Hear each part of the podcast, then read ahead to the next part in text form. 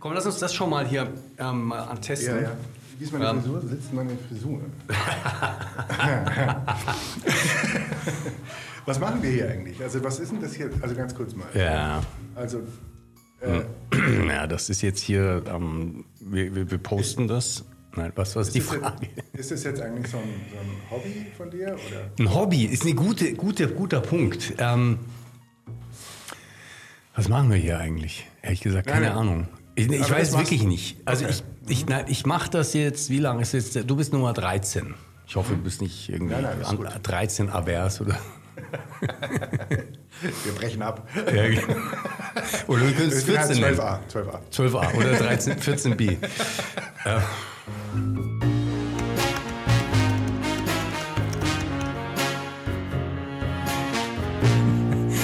Du, ähm, ich weiß nicht, weißt du, ehrlich gesagt, Frank, ich, hab, ich hatte schon seit, seitdem ich ein junger Kerl bin, oh, habe ich immer dieses Thema gehabt, scheiße, ich muss das Leben meistern. Immer schon. Das war immer mein, eins meiner Haupt, so vielleicht negativen ähm, Glaubenssätze, scheiße, ich muss mein Leben meistern. Das hängt vielleicht mit, damit zusammen, dass mein Vater halt echt, echt bru- brutale Schwierigkeiten hatte. Und Wieso denn? Der war doch sehr erfolgreich.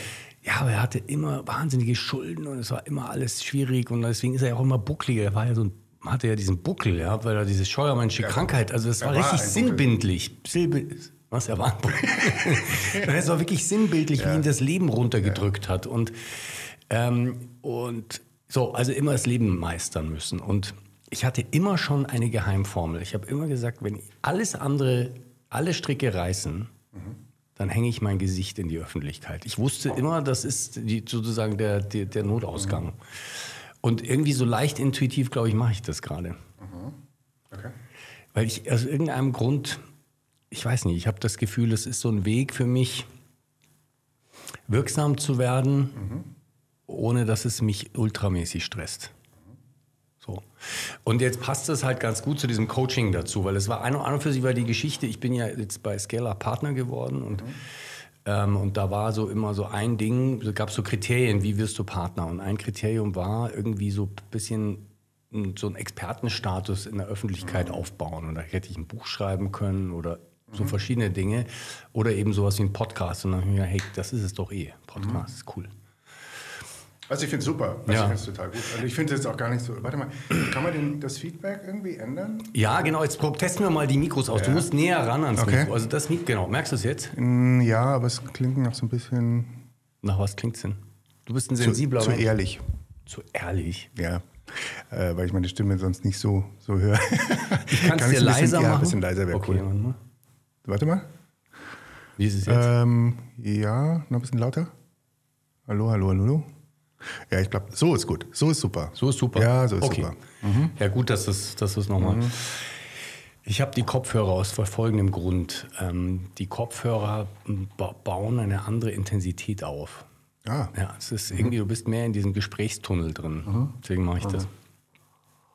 Nee, also genau. Und dann habe ich halt diesen äh, Podcast gestartet und ich habe da richtig Bock drauf. Ja, ich glaube, das steht dir auch total gut. Ich finde, das ist Ja. ein sensationelles Form- Format für dich. Ich glaube, das ist richtig gut. Ja. Und das, ich glaube, das ähm, ja, passt total. Ja. Und ich glaube, das Wichtige ist ja, dass du es machen möchtest. Dass, dass, Genau. Cooles Hemd übrigens. Ah, danke. Machst du es noch, doch noch ein bisschen leiser? Noch ein bisschen leiser. Ein bisschen dumpf, dumpf, dumpf, dumpf. Weiter, weiter. 1, 2, 3, 4, 5, 6, 7. Und mach mal lauter. Okay, gut so. Ja. Ja, cool. ja. Ähm, noch ganz kurz zurück. Also, und ähm, ja, und die Frage ist, was machen wir jetzt? Das war so meine persönliche Motivation, dass ich einfach Bock drauf habe und ein bisschen Relevanz aufbauen möchte. Und ich habe auch, ich habe jetzt auch so eine Vision. Ich fange jetzt einen englischen Podcast an, weil ich habe irgendwie das Gefühl, wenn du dir die Diskurse in den USA und im englischsprachigen Raum anschaust, das ist, da, ist, da geht so die Post ab. Da werden so spannende, wichtige Dinge diskutiert über unsere Zukunft als Menschheit. Ja. Ähm, ich finde, in Deutschland geht es irgendwie nur darum, ob Frau Baerbock sich jetzt irgendwie an der Nase gekratzt hat oder Ja. sonst irgendwas. Es ist dermaßen unspannend, der Diskurs in Ja, die wird aber, glaube ich, auch bewusst flach gehalten. Also das ist Ja, das eine. whatever, I don't know. Ich ja, es nicht. gibt auch keine Konver also es gibt die, ähm, boah, sind das die Boxen noch von damals? Ja. Geil. Ähm, ich habe auch das Gefühl, die Leute haben früher äh, kontroverser diskutiert. Die halten auch nichts mehr aus. Also sobald es irgendwie unbequem wird, Du meinst war so früher- Good Old Franz Josef Strauß Ja, und, und ja, Wiener, ja, das war- versus Wiener etc. Club ja. 2, ja, wow. Da war was los. das steht ja gar nicht mehr heute. Heute ist alles, Ja, das ist, das ist eben in den USA auch ein total interessanter, weil da, da kommt das ja her, diese poli politisch korrekte Sprache. Das ist ja ein extremes Thema gerade. Da gibt es ja auch den, ich weiß nicht, ob du den Jordan Peterson mal gesehen hast. der Name sagt mir was. Das ist so ein Intellektueller, der ist eigentlich, glaube ich, ein Psy- Psychologe, Psychologieprofessor oder so und ähm, der eine relativ, also witzigerweise auf, in so eine konservative Ecke geschoben wird, aber eigentlich finde ich sehr progressiv auf eine Art ist, weil der sagt Freedom of Speech. Ja? Und er sagt, er will sich, er, er kann, er, also wenn er jemandem gegenüber sitzt, dann natürlich lässt er sich auf den ein, aber er will sich nicht verbieten lassen, Ja. bestimmte Sachen zu sagen. Ja. Und wir haben ja, glaube ich, in, wir haben gerade vor allen Dingen halt durch diese, dadurch, dass so solche Konzerne wie Twitter und Facebook und so weiter so gigantische Macht haben, hast du plötzlich die Frage des, der, der freien Meinungsäußerung verlagert auf private Irrsinn. Firmen. Irrsinn. Und klar kannst du sagen, du kannst ja immer trotzdem die Freiheit, du kannst dich auf den Marktplatz stellen und alles sagen, was du willst, aber auf dem Marktplatz interessiert es halt keine Sau. Ja? Naja, es ist halt ein bisschen, ich vergleiche es immer gerne mit dem Telefonieren. Also die profitieren ja eigentlich von der Gesetzgebung, die ähm, genau wie Telefongesellschaften, die, also die Gesellschaft von, von jeder Haftung befreit, was da telefoniert wird. Davon profitieren die. Und deswegen müssten sie eigentlich auch genauso vorgehen, nämlich dass dort, äh, dass sie da einfach schlicht und ergreifend gar nicht eingreifen. Ja? Weil ich meine, das ist ja so, wie wenn, ähm, du hast ja kürzlich auch einen Warnhinweis bekommen, stell dir vor, wir telefonieren und kurz danach ruft dich dann jemand von der Telefongesellschaft an und sagt, ähm, inf- informieren Sie sich doch mal hier, so ist es richtig. Das ist genau das. Das ist so wie die Geschichte. Ich habe eine, eine, eine Freundin, hat, ah, ja, meine Freundin hat mir erzählt, in Singapur, die war mal in Singapur und hatte eine singapurianische SIM-Karte, so eine, so eine Pay, Pay, Pay-Card sich reingebaut in ihr Handy. Und dann ist die mal so aus Spaß in, in ähm, Spielcasino gegangen. Da hat sie tatsächlich beim Reingehen in das Spielcasino eine SMS gekriegt, ähm, wo sie wissen schon, dass Spielen süchtig machen kann. Ja, so ist es. Fand ich schon ganz beachtlich, oder? Und, und ich glaube, das ist halt so, wir gewöhnen uns halt Stück für Stück daran, oder? Genau. Wir haben doch noch, kannst du dich noch erinnern, Volkszählung. Ja, das war Was war es, so Riesenaufwand. 1986 oder 8, 87 oder so rum? Riesenaufstand. Aufstand, weil nur gezählt, noch nicht einmal Namen, glaube ich, wurde nur gezählt, Mhm. Ja. weil ich mir jetzt nicht ganz sicher bin mehr, aber ich glaube, es wurde vor allem gezählt, wie viele Menschen wohnen in einem Haushalt. Mhm. Und jetzt Alles. Also die Leute. offene Scheunentore. Ja. Und dann eben die Frage nach diesem, nach diesem, ähm, äh, nach diesem Einschränken von Grundrechten. Und da gibt es ja auch, da sind eben die Amis eben viel weiter in den Diskursen, ja, wobei sie auch extremer sind in dem, was sie machen. Also vielleicht brauchen sie diese Diskurse auch mehr.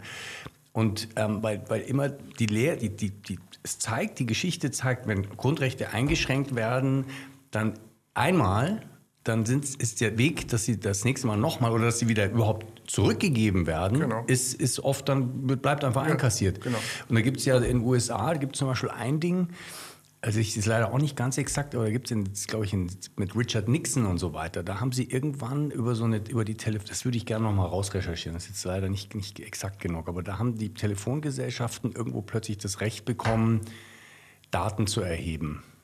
Weil sie eben irgendwas da rausfinden wollten. Und das war eigentlich ein Sonderfall. Und aus diesem Sonderfall in irgendeinem County, in irgendeinem winzig kleinen Kaff, irgendwas, ja. Aus diesem Sonderfall ist dann, ist dann eigentlich eine generelle Regel geworden. So, das heißt, in den USA haben Telefongesellschaften ganz andere Möglichkeiten als hier. Oder ein anderes Beispiel ist nach, nach dem guten Good Old 9-11. Da wurden ja auch, gab es ja diesen, wie hieß dieser Act? Patriot Act. Patriot Act. Der ist ja auch weiterhin in Kraft. Der Ja, ist nie, nie zurückgenommen worden. Ja, 6000 Seiten, eine Woche später. Ja, ich meine, das ist ja wirklich das gleiche Drehbuch wie beim Hitler. Und jetzt wollen sie ja auch die Lockdowns, ähm, jetzt soll ja die epidemische Lage der nationalen Tragweite auch wieder weiter verlängert werden. Das war, also mir war das klar, also ehrlich. Ja, okay. Die Ungeimpften, die werden jetzt immer mehr stigmatisiert. Ja, genau. War auch klar. Okay, lieber Frank, lass uns doch mal einfach einsteigen und gleich nochmal schauen, welche, wo, wo, wir, wo uns der, das Gespräch weiterhin dreht. Also es ist jetzt, das, die Kamera läuft jetzt schon. Also es ist so, ich mache immer einen Soft-Start und wir schauen dann später, der, ich habe den Manu, der schneidet für mich die Sachen Ja. und der nimmt dann manchmal auch so Teile schon so von vorher raus, weil das so ganz nett ist, so dieses Geplänkel Okay. vorne weg irgendwie. Ja. Ähm, und, aber ich würde nochmal gerne sozusagen dich jetzt hier offiziell begrüßen, Frank Preisler, guter alter Freund. Ja, echt schon, wir kennen uns. Ich, du bist einer meiner mit ältesten Freunde. Ja. Also es gibt noch so ein paar, die noch länger sind, so wie, wie der Matthias Steinrötter oder der Erik Pilar, den glaube ich kanntest du nicht ganz so stark, Ja, aber den Matthias kennst du ja auch ganz gut. Ja. Ähm, und wir, wann haben wir uns, wir waren so, weiß ich, 13, 14 würde ich sagen, als wir Ja, so ja, Erstkontakte genau. hatten. Ja, ja, genau. Mhm. Ja. Ja, witzig. Wobei, warte mal, ich, fällt, fällt mir gerade ein, ich glaube, den Till, nee, ja, der Till, der ist ein bisschen älter, oder? Der ist so ein Jahr älter oder zwei als wir, glaube Ja, ich. Jahr Weil ich erinnere mich, der Till war so der coole Hund auf dem Mofa. Mhm. Und alle haben gesagt, oh, der fährt der war so, der war wie so ein verwegener Rocker auf dem Mofa Mhm. mit 15. Wir waren irgendwie 14 oder so, haben geschaut. ja, du hast ja damals in Icking gewohnt, gell? Das war natürlich auch eine. Genau, ich bin dann nach Icking war ja gezogen. dann eigentlich auch. Ja. Wobei Icking kam erst, da war ich dann, glaube ich, schon so sech- 15, 15 Ah, oder okay. 16, genau, am Anfang. Aber stimmt, für dich war das quasi schon. Weil ich bin Aber ja ich meine, es war halt dann eben auch eine ganz andere Bedeutung, so ein Ding ja. zu haben. Ja. Warte mal, schiebt ihr das noch ein bisschen näher ran? So, genau, okay. Okay. Ähm, das war Hatte- damals echt Freiheit. Also für mich, ich hab, hatte ja dann auch einen Mofa und dann musste ich immer diese sieben Kilometer nach Ja. Icking rüberfahren. Das war äh, eine Reise fast schon, Ja. aber es war Freiheit, weil ich konnte alle meine Freunde sehen. So. Ganz genau. Ja. ja. ja, und wir haben, wir haben ja schon viel auch zusammen erlebt ähm, und ähm, so ein paar lustige Sachen zusammen gemacht. Ich erinnere mich an sehr coole Reisen. Und ähm, eine Sache, die ja bei dir sich immer durchgezogen hat, war diese Liebe zum Fliegen. Also ich erinnere mich ähm, so in deinem Bastelkeller, das war so im Heizungsraum, glaube ich, oder? Bei euch zu Hause. Da hast du, konntest du stundenlang da sitzen und irgendwelche Modellflugzeuge zusammenbauen, was ich nie, ich hätte nie diese Geduld und diese Präzision gehabt. Ich war immer so alles aufreißen, schnell und gleich wieder kaputt machen oder so. Und du hast wirklich diese Präzision immer gehabt. Habe ich dich sehr bewundert dafür. Und dann ähm, hast du, ja, dann bist du fliegen gegangen mit diesen Dingern. Und da erinnere ich mich an großartige, wunderschöne, riesige Segelflugzeuge, die stundenlang irgendwie in der Luft, äh, oder stundenlang übertrieben, aber lange in der Luft äh, blieben. Aber ich erinnere mich auch an, an spektakuläre Crashes mit Motorflugzeugen. Oh ja. Das war wirklich ziemlich irre, äh, wo du, glaube ich, irgendwie beim Negativ-Looping sind dir irgendwelche Gewichte rausgeflogen. genau. Und dann, da habe ich noch gute Erinnerung, oder? Genau. Und dann, ähm, und dann war das ganze Ding nicht mehr austariert. Ähm, und dann erinnere ich mich an sehr schöne Reisen, die wir gemacht haben im VW-Bus. Genau. So Richtung Frankreich und Spanien Ja, und genau. wo wir jeden, bei jeder Kreuzung überlegt haben, fahren wir jetzt links oder rechts? Ja, fahren Mhm. wir halt mal rechts.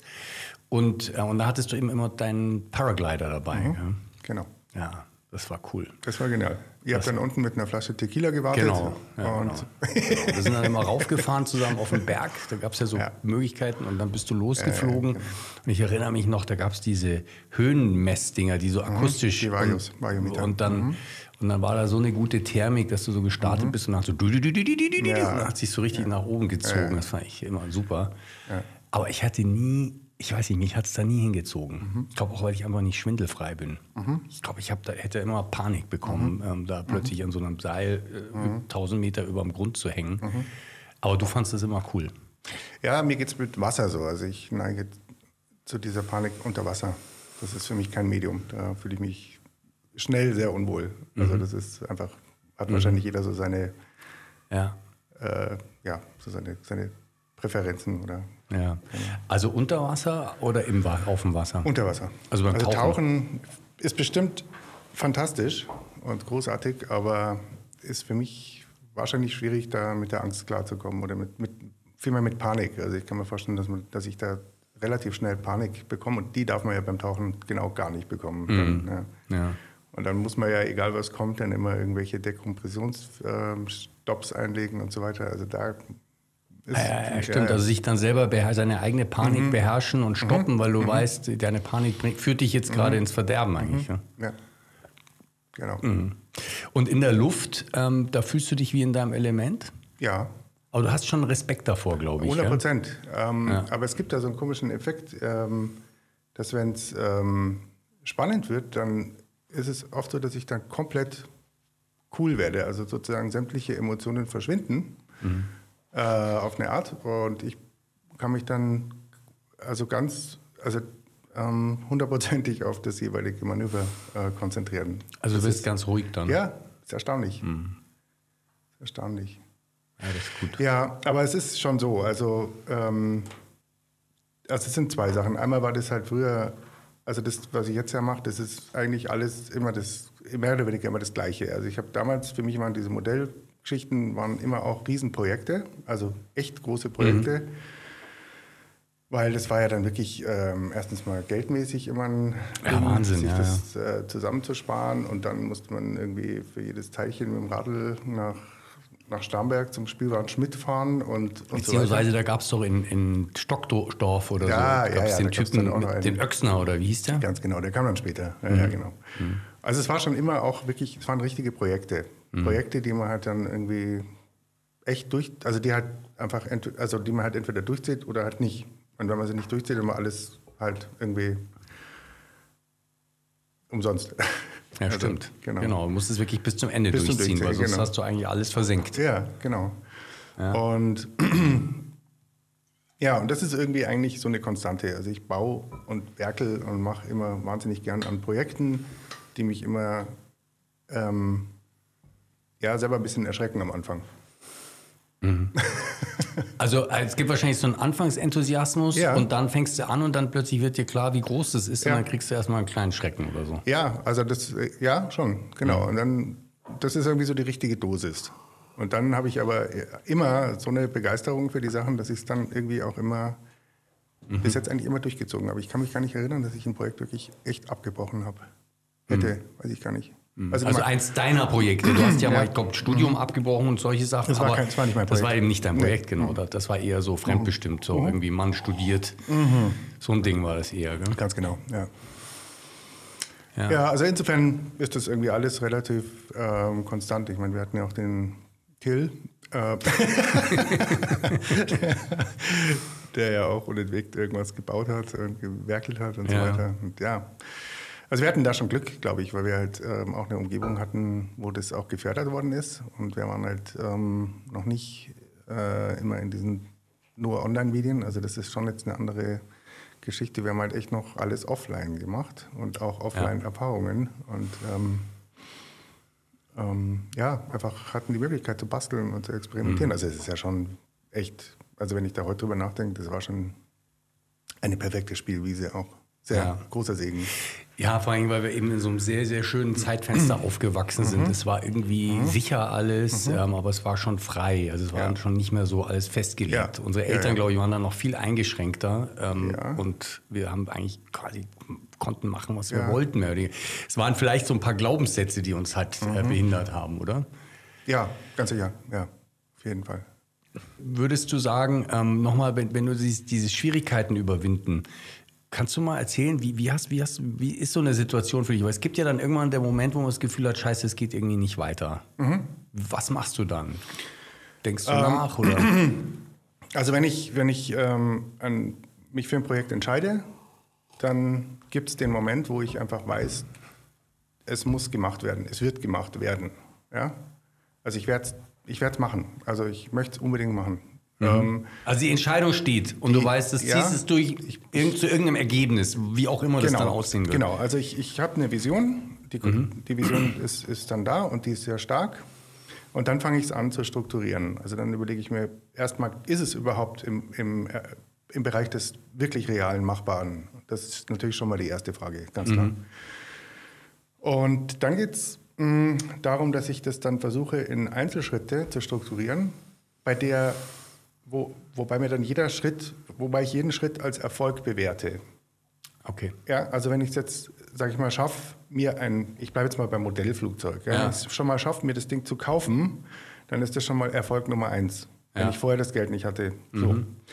Schritt zwei, ich habe es geschafft, es zusammenzubauen. Mhm. Das ist ein Erfolg. Also ich finde es ganz wichtig, dass man sich bei solchen Abschnitten, also dass man sich bei so Projekten auch immer, ähm, also dass man sich motiviert mhm. und nicht, also dass man sich für die Zwischenschritte auch, mhm. ähm, ähm, also dass man die irgendwie auch feiert, ja, und und nicht irgendwie ähm, dann sagt, ähm, nehmen wir mal an, es würde bei Schritt zwei jetzt enden, mhm. und dann sagt, es war alles ein Misserfolg. Ich habe das oft erlebt, dass Leute gesagt haben, oh, sie sind gescheitert. Ja? Äh, und das ist Blödsinn, weil sie vielleicht nur an einer Prüfung gescheitert sind und der ganze Weg vorher war erfolgreich. So, Frage, was machst du, wenn du Schritt 3 scheiterst, also wenn du den nicht erreichst? Mhm, Hörst du dann ganz auf mit dem Projekt oder suchst du dir einen anderen Weg? Das kommt darauf an, was, ähm, was, ob mich der Schritt zum Scheitern zwingt, dann ist es klar.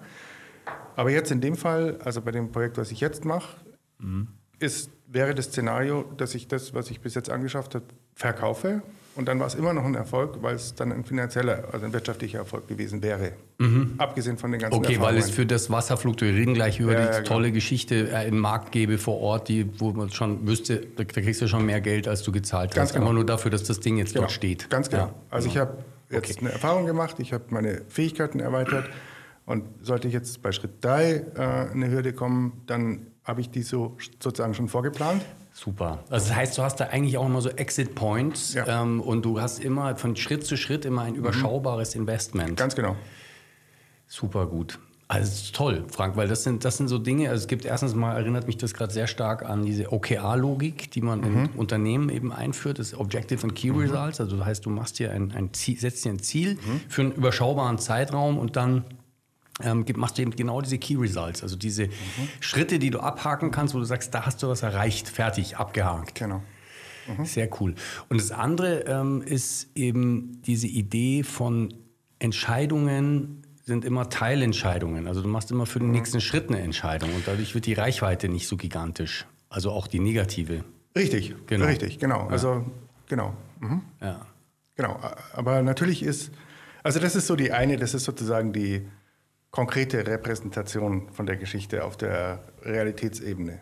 Ähm, und die andere Geschichte ist aber, ähm, dass es also meiner Erfahrung nach absolut darauf ankommt, dass die Motivation oder die Vision, die man hat, dass die einen so richtig ähm, befeuert. Also sie, ähm, das ist was, wo ich ähm, immer wieder feststelle, dass es sich bei vielen Leuten, glaube ich, viel mehr lohnen würde, darüber nachzudenken. Das ist nämlich die Frage, was möchte ich mhm. mit meinem Leben eigentlich machen, glaube ich.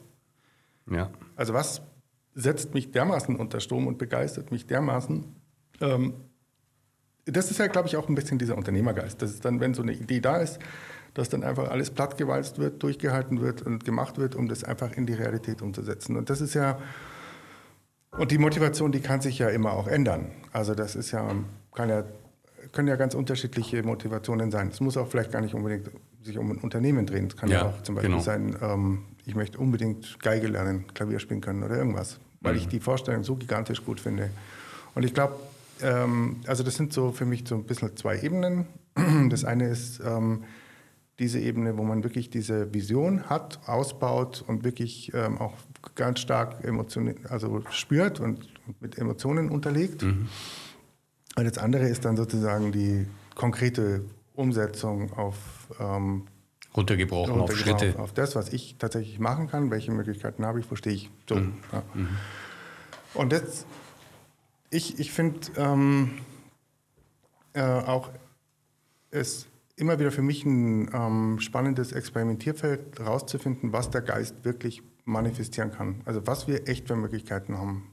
Das finde ich immer wieder erstaunlich. Mhm. Also was geht, wenn man es will und genau. Und, okay. mhm. und wenn Leute begeistert sind für irgendwas. Das habe ich auch bei meinem vorherigen Projekt gemerkt. Also äh, da war so viel Begeisterung teilweise drin, dass ich wirklich teilweise morgens ins Büro gegangen bin und gedacht, Wahnsinn, was jetzt wieder irgendjemand Tolles gemacht hat und was mhm. wieder entstanden ist. Also es ist, hat mich umgehauen. Mhm. mhm. Und das ist irgendwie so ein Geheimnis, dem ich immer gerne hinterher spüre, weil ich habe da das Gefühl, da geht, äh, da ist es dann auch keine Arbeit mehr. Also ich hatte ganz lange, ich hatte das Glück, ganz lange Phasen in meinem Leben zu haben, wo ich wirklich morgens kaum abwarten konnte, wieder ins Büro zu fahren. Das muss man sich mal vorstellen, weil ich dann einfach wieder weitergebastelt habe. Ja? Und das halt immer sich in Richtung von einer Gesamtidee entwickelt hat. So. Und wenn man dann eben auch noch sieht, wie andere Leute ähm, sich einklinken und sich einbringen, das ist einfach toll. Also das begeistert ja. mich immer. Und das ist auch so eine Konstante. Also das war früher schon so. Genau. Ähm, egal worum. Ich finde den Punkt super wichtig. Ähm, dass es, wenn ich jetzt schaue, wie, wie wir jetzt heute arbeiten, eben auch und auch in meinem eigenen Leben schaue, diese Geschichte, das ist eben so dieser, was die Amis Purpose nennen. Und Purpose ist ja eben nicht unbedingt so diese Frage nach dem großen Sinn des Lebens oder so, ja, das ist so mehr the meaning of life oder so, sondern der Purpose ist tatsächlich so das Ding, wofür brennst du, wohin mhm. willst du eigentlich, was ist so dein Ziel und mhm. was motiviert dich? Mhm. Und, ähm, und wir sind, glaube ich, wir haben ja gerade vorhin von Glaubenssätzen gesprochen, sehr viele Menschen, würde ich sagen, sind zu sehr gefangen in Glaubenssätzen und mhm. denken, sie müssen etwas Bestimmtes tun, mhm. weil die mhm. Gesellschaft, die Eltern, die Familie, genau. irgendwelche inneren Stimmen das von ihnen mhm. erwarten. Mhm. Ganz genau. Genau. Statt, anstatt zu gucken, wo ist denn dieser innere Motor, dieses Feuer, was brennt, ja. und darauf zu vertrauen, dass das nicht irgendwie Larifari Kasperltheater ist, sondern dass das eine sehr ernsthafte Stimme ist. Also für mich ist das die höchste Instanz. Ja, genau. Und diese Instanz ist auch nämlich witzigerweise, man hat ja oft den Verdacht, man ist, wird dann so ein Egoist, weil man dann nur so sein eigenes irgendwie. Aber ich finde im Gegenteil. Im Gegenteil, ist, ja? im Gegenteil. Also ich genau. denke eher, das ist dann wie, ähm, wenn man der Stimme nachgeht, dann will die immer das Beste für, für alle. Für dich und für alle, genau. Genau. Ja. Und im Idealfall ist es, ich habe da immer so ein bisschen das Bild von einem Orchester vor mir, mhm. wo jeder ähm, sich optimal verwirklicht und im Gesamten entsteht dann eben ein, eine Symphonie. Ja. Aber es ist kein Ego-Trip, sondern jeder ist trotzdem ist voll in seinem in seiner äh, maximalen Schöpferkraft und dann entsteht insgesamt was Tolles. Und mhm. das ist, glaube ich, auch immer das Zeichen, ähm, dass die Sache irgendwie unter dem Segen steht. Ja. Also ich, ich glaube schon, dass ich das unterscheiden kann. Dass also unter einem guten Stern sozusagen steht ja, oder unter einem Segen oder. Ja, mhm. also dass es irgendwie sein soll, dass es mhm. passieren soll, das zu spüren oder nicht. Also es gibt, mhm. ähm, also das, ja, aber. Mh. Hm. Ja, ich weiß, schwierig, schwierig mhm. drüber zu reden. Aber so ein sozusagen ein größerer Sinnzusammenhang, der in mhm. sich auch ein Bedürfnis oder ein Bedarf oder ein, ein Ziel oder ein Wunsch hat. Also ich glaube, ich glaube, ähm, dass die Welt ähm, kreativ sein will. Also ich, die, mhm. wir sind hier, weil etwas entstehen soll. Also es ist, ähm, mhm. es, es, soll was passieren. Es soll, es ist, ähm, hm. mhm. ich glaube, Kreativität ist so einer der Hauptmotoren ähm, ähm, im Universum. Mhm. Und ich glaube, dass einfach, wenn, wenn, wenn man auf diese Energie aufspringt, dann, dann schiebt einen das Universum irgendwie auch an und unterstützt mhm. einen. Weil, wenn man sich das Ego vielleicht mal wegdenkt, und äh, dann gibt es ja eine eine tiefere Ebene, die gerade etwas erlebt. Und die kann man nicht mehr, das kann das Ego vielleicht nicht mehr für sich allein beanspruchen, sondern das ist das mhm. selbsterlebende, die selbsterlebende Welt oder wie auch immer man das ja, jetzt sagen möchte. Und das will Kreativität, das will, dass hier ähm, äh, schöne Sachen passieren, mhm. aufregende genau. Sachen passieren, glaube ja. ich. Siehst du, mich hat meine Tochter mal gefragt, warum gibt es denn eigentlich die Welt? Und meine spontane, Erfahr äh, meine äh, spontane Antwort war, damit etwas erfahren wird. Genau, ja, genau, super. So in die Richtung, oder? Absolut, 100 Prozent, genau. Genau. Und du hast jetzt gerade von dem Ego auch gesprochen. Ähm, und ich finde ja, ich bin gar nicht so ein Ego-Feind. Mhm. Ich finde es nur, das Ego muss quasi am richtigen Ort sitzen. Genau. Aber ohne Ego wird nämlich überhaupt nichts passieren. Ja? Das liegt ja also es ist wie so der Dreh- und Angelpunkt, in ja. den, über den Dinge manifestiert werden. Es darf dann sich bloß nicht so zum König auf, auf ähm, Ja, ja, genau. Also Oder das Ego ist ja auch äh, von der Begrifflichkeit esoterisch ein bisschen ähm, ramponiert worden oder nicht genau definiert, glaube ja, ich. Genau. Absolut. Also ich meine, Ego ist ähm, also ja, der Begriff ist schwierig. Also genau. Ich, ich, das ist so wie Mission Statement oder so. Das sind so Begriffe, mhm. die, man, die ich nicht mehr benutze, weil ja, sie ja, komplett abgegriffen ja, sind. Aber ich meine, äh, vielleicht schon könnte man sagen, äh, das zu sehr auf sich allein bezogen sein und äh, zu wenig Verständnis, dass alles miteinander verbunden ist mhm. und ähm, ähm, Gier, solche Sachen vielleicht. Ich hätte vielleicht ein, ein Angebot äh, gerade, was mir gerade einfällt. Und zwar ich glaube, sozusagen dieses übertriebene Ego ist der Wahn, getrennt von der Welt zu sein so und in dieser Getrenntheit ja, sich selbst behaupten zu müssen, ja, genau. komplett. Richtig. Und, ähm, und ich glaube, die Balance ist irgendwann zu verstehen, dass das Grundparadigma eigentlich ein Verbundensein ist und dass das mhm. Ego wie so, ein, so eine Spielwiese obendrauf ist, in, in der, über die sich ähm, Unterschiede manifestieren können genau. in der Welt. Mhm. So. Jeder hat ja seine Qualitäten ja. und an denen ist ja überhaupt nichts faul. Also jeder genau. hat genau seine. Das ist ja das Tolle an der Welt. Dass, dass eigentlich, ich glaube sogar, wenn man das, wenn, ähm, dass die Welt so ist, dass wenn man diese Glaubenssätze weglassen könnte und und alle aus ihrem gesunden Ego heraus agieren könnten, dann würde das eine vollständig neue Welt ergeben. Vollständig neu. Mhm. Also insofern habe ich auch nichts gegen Ego. Also ich glaube, wir reden eher mehr von, was, von dem, was du gerade gesagt hast. Ja. Ich habe da so ein, so ein Bild dazu kurz, ähm, weil mich das auch immer total, ich glaube, das wäre so, das könnte so ein ganz wesentliche wesentlicher so Stufe sein, die wir als Menschheit er, sozusagen erklimmen könnten, wenn wir das schaffen könnten, eben mehr in dieses Grundparadigma des Gemeinsamen zu kommen, ohne dass mhm. es eine Gleichmacherei. Der Kommunismus war ja im Grunde genommen die Idee, also aus, mhm. eigentlich aus, aus so einer egoistischen Perspektive, sowas, wir sind alle gleich und das ist ja komplett irgendwie gescheitert, das, das Experiment. Aber wenn man sagen könnte, ähm, ja, wir sind alle unterschiedlich, aber so die Basis, auf der wir alle sitzen, ja. ist irgendwie was Gemeinsames. Und ich habe ähm, hab so ein Bild dazu. Ich sitze manchmal, du sitzt, bist sicher auch schon mal im Stau gesessen, ja, irgendwo. 80 Klar. Kilometer Stau auf irgendeiner deutschen mhm. Autobahn. Und ich hatte irgendwann mal so wie so ein Bild im Kopf, dass ich, ich habe mir gedacht, jeder sitzt in seinem Auto und denkt sich die mhm. scheiß anderen, ja, oder auch nicht mhm. scheiß, aber jedenfalls die anderen blockieren mich gerade. Also ja. wenn die anderen nicht da wären, könnte ich hier fahren. Mhm. Und ich denke mir, ich habe mir gedacht, wenn wir es schaffen würden, hier diese, diesen Stau als ein gemeinsames zu sehen mhm. und uns gemeinsam zu überlegen, wie kommen wir denn jetzt hier gemeinsam schneller mhm. weiter, glaube ich, wird sich der Stau auflösen. Wahrscheinlich. Oder er wird gar nicht erst sta äh, stattfinden. Mhm. Wenn Menschen über deutsche Autobahnen mit diesem Gefühl von, wir sind hier wie so ein Fluss, alle gemeinsam unterwegs. Das ist ja. nur so ein blödes, praktisches Beispiel. Ja. Aber. Ich habe sowas mal in, in Vietnam erlebt. Ja. Da ist es eine Stadt von Rollern, da sind, glaube ich, ich weiß nicht was, 2,5 Milliarden Roller. Mhm. Und wir haben da so eine Tour gemacht. Was? Und na, es sind ja, 2,5 Millionen oder ja, ja, top, viele also Roller. Überall Roller. Und das Ganze ist aber ein Organismus. Also man klingt sich dann ein mhm. und man fährt bis wahrscheinlich nicht sonst gehen würde, wenn die Leute nicht, das hat sich bewegt wie, also ich habe es empfunden, wie so ein Gesamtorganismus. Mhm. Der vorne schon weiß, aha, hier ist eine Störung, jetzt mhm. müssen wir schon irgendwie so ein bisschen nach alle Mann, nach links. Toll. Und das, ja. unglaublich. und das war auch eine Verkehrsdichte, die wahrscheinlich sonst nie funktionieren würde, wenn das nicht so ein, um was es da ja auch gibt, also so, so eine, so eine ähm, Verbindung mhm. gäbe. Äh, sehr spannend. Ja, witzig. Ja. Aber nochmal zum, das ja. würde ich ganz gerne nochmal aufgreifen, also nochmal zu diesem kommunistischen Gedanken. Ich glaube, es sind zwei Sachen. Äh, einmal ist es nämlich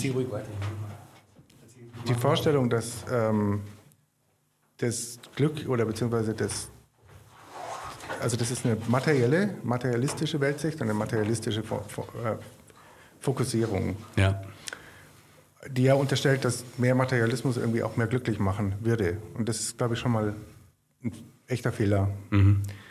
Weil es äh, mitnichten, also das, glaube ich, die Erfahrung hat inzwischen jeder gemacht, also dass, dass es Leute gibt, die wenig haben und happy sind. Und also das mhm. ist ja total eindimensional gedacht aus meiner Sicht. Ja. Und das andere ist eben, dass das Spirituelle fehlt. Mhm. Und deswegen, glaube ich, ist das Konzept Immer okay. wieder verlockend, aber immer wieder falsch. Ja, ich glaube aber wahrscheinlich eben aus der, aus der Zeit, aus der es entstanden ist, ist es eben nachvollziehbar. Weil, weil du, wenn, wenn du, wenn du Menschen hast, die auf dieser Maslow'schen Pyramide nicht einmal was zum Fressen haben, ja. ja dann, dann ist eben erstmal die, die, die Idee des, mhm. des, des guten Lebens für alle, dass ja. halt alle was zum Fressen haben und ja. alle irgendwie was zum Anziehen und in einem sicheren Wohnung oder Haus. Ja. Also ich glaube, dass das damals wahrscheinlich schon erstmal mhm ganz, ganz äh, nachvollziehbar war, wor mhm. woraus das entstanden ist. Aber mhm. klar, genau. Ähm, ich, ich habe jetzt gerade so, ein, so ein total interessantes ähm, Interviews gesehen mit dieser, ich weiß nicht, ob du von der mal gehört hast, Yeonmi Park. Nee. Wahnsinnig interessant. Ähm, das ist eine Frau, die ist jetzt so Ende 20 und die ist mit 13 oder 14 aus Nordkorea geflohen, mit ihrer mhm. Mutter zusammen. Und hat eine irrwitzige Geschichte da erlebt, ähm, die ich jetzt nicht reingehe. Schaut sie einfach mal an. Aber was ich an der toll finde, ist, dass die einfach super schlau ist, inzwischen super gebildet ist und wirklich gute Sachen, spannende Sachen und wichtige Sachen sagt zu dem, was hier mhm. bei uns auch Menschen passiert. Und, und die erzählt aber eben auch, wie das nordkoreanische Regime funktioniert.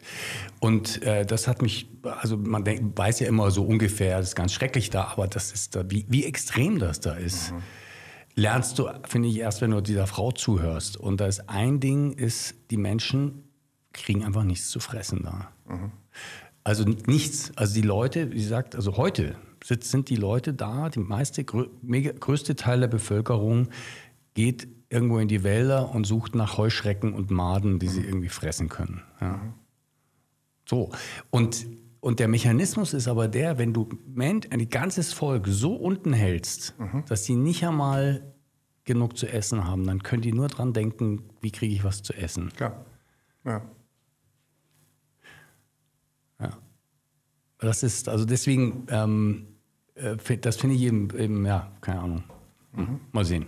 Lassen wir einfach mal da so stehen. Ich lass uns doch noch mal zurückgehen ähm, zu dem Ding mit den Glaubenssätzen. Mhm. Du hast, äh, wir haben jetzt zwei, dreimal so das kurz so angerissen. Und du hast ja jetzt so ein bisschen erzählt, wie, wie dein, wie du in deinem Leben ähm, dir diese Ziele setzt, mhm. die Schritte machst mhm. und ähm, vor allen Dingen eben gesagt hast, die ganz wichtige Ebene ist diese persönliche Motivation, dieses mhm. Brennen für etwas. Mhm. Hast du das immer schon so gekonnt oder gab es irgendwo in deinem Leben auch solche genau solche Glaubenssätze, die du erstmal überwunden hast? Und wie hast du das gemacht? Ähm, ja, also ich habe ähm, ich das glaube ich schon immer gehabt. Also ich das ist irgendwie so ein Mitbringsel. Mhm. Also es fing schon mit sieben Jahren an, dass ich irgendwie immer, also ich habe immer schon irgendwas gebastelt und wollte schon immer irgendwas ähm, mhm. machen. Und ich hatte schon immer das, dass ich mir was Tolles vorgestellt habe und dann habe ich, hab ich angefangen dran zu dran zu werkeln. Ähm, Glaubenssätze ähm, ist da so ein bisschen ein Parallelthema, ähm, hat mich jetzt oft nicht irgendwie berührt in dem, was ich da gemacht habe. Mhm. Also ich habe nicht das Gefühl, ich war wirklich durch Glaubenssätze gebremst, blockiert, mhm, großartig, würde ich mhm. jetzt gar nicht unbedingt sagen. Mhm. Es war Vielleicht irre ich mich da auch weiß ich nicht. Also jetzt kommt es mir gerade im Moment nicht so vor, als wäre das so gewesen. Also ich konnte immer relativ freischalten und, und, mhm. und, natürlich war immer, also die Projekte, die ich so gemacht habe, die Sachen, die waren halt, die sind eben oft auf diese Reaktion gestoßen, erstmal Unverständnis. Also da habe ich, das habe ich natürlich schon dauernd erlebt. Also immer wenn ich irgendwas äh, gemacht habe, äh, dann war erstmal irgendwie Unverständnis oder auch Ablehnung und so weiter, mhm. das schon. Ja, weil mhm. das oft eben so das, den gewohnten Rahmen irgendwie gesprengt hat. Ja. Und ähm, aber ja, das vielleicht. Aber das, das mhm. ist ein Punkt, der, da ist dann ein gesunder Egoismus vielleicht auch ganz gut, weil ich mir dann schon gedacht habe, also und auch jetzt wieder denke, es ist jetzt, also ich, ich, ich finde schon raus, ob ich jetzt irgendwas machen darf oder nicht. Also da ja. brauche ich jetzt keine externe Autorität, die mir das sagt. Ja. Mhm. Mhm. mhm. Ähm, Okay, dann lass, lass aber, mal so umfragen. Oder sag erst mal. Ja. Also, was ich aber festgestellt habe, ist, dass wir, und das äh, auch jetzt im Rahmen von Corona und, und dem, den Schritt da jetzt eben ins, äh, jetzt mal im Ausland aktiv zu werden. Ja. Aber auch, ich habe ja 2019 meine, meine Firma verkauft. Mhm.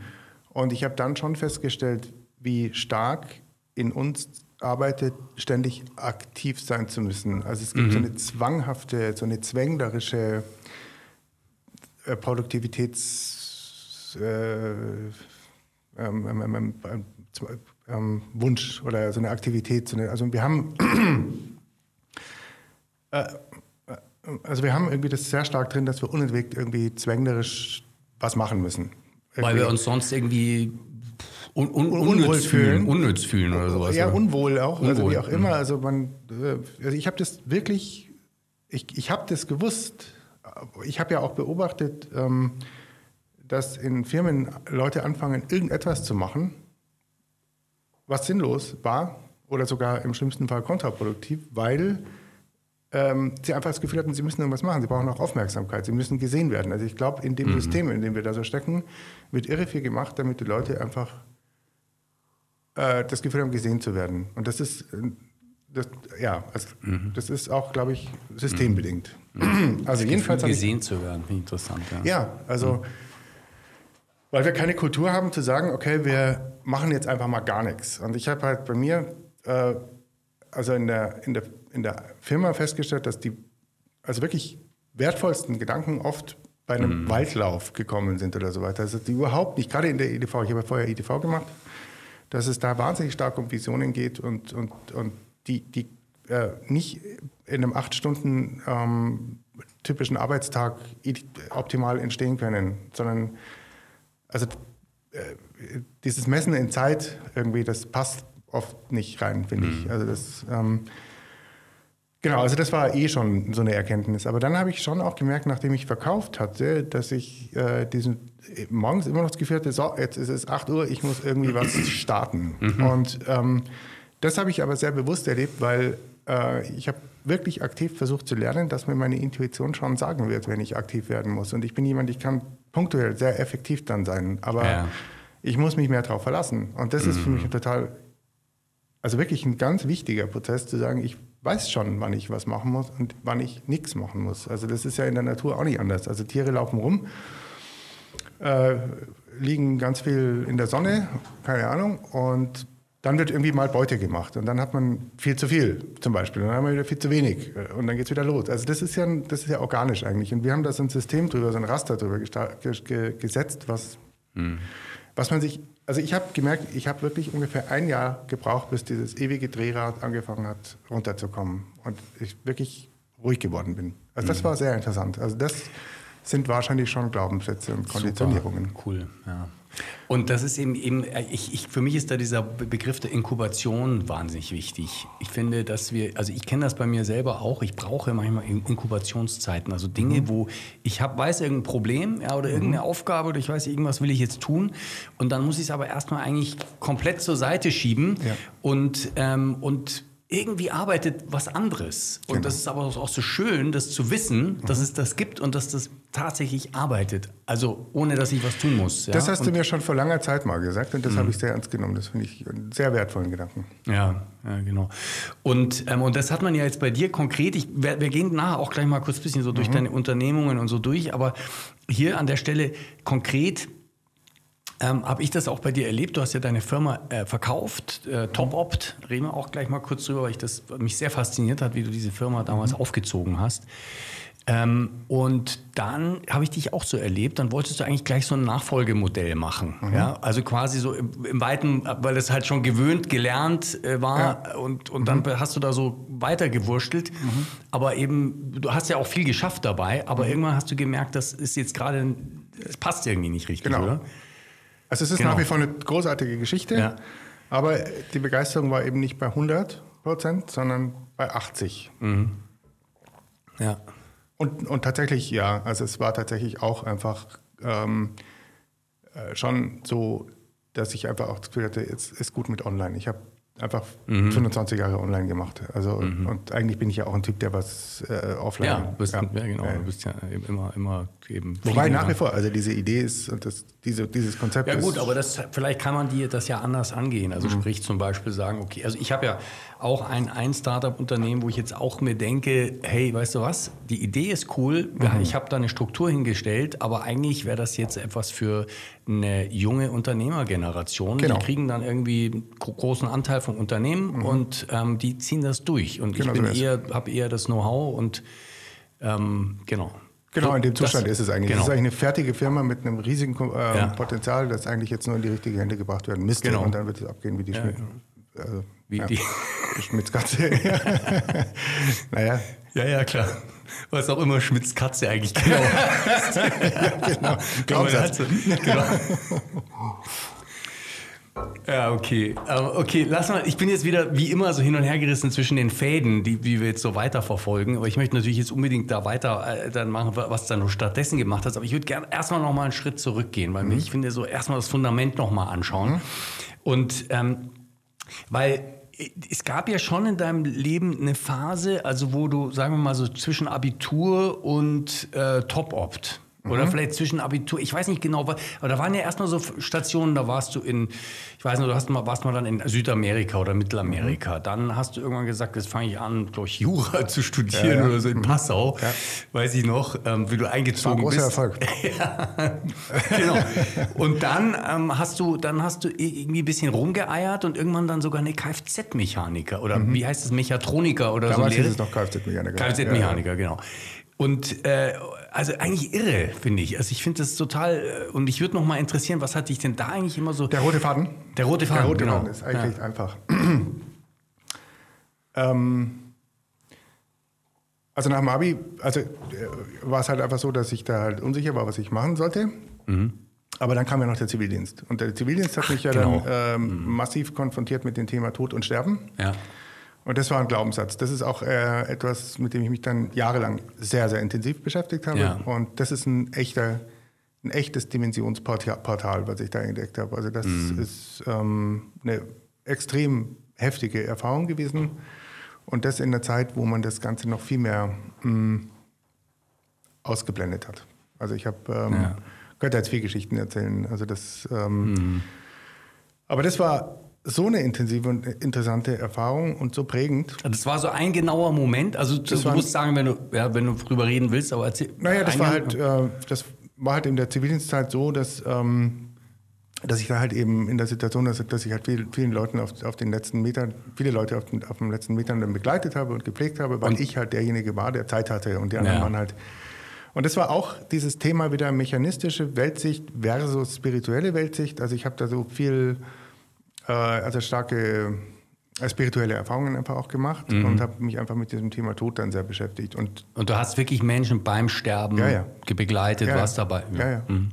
ja. und das ist ja dann auch so, dass man ähm, so in den letzten Phasen dann auch eine ganz besonders, also man bekommt dann nochmal richtig viel und, und mit von den Menschen, wird eine richtig intensive Beziehung nochmal auch.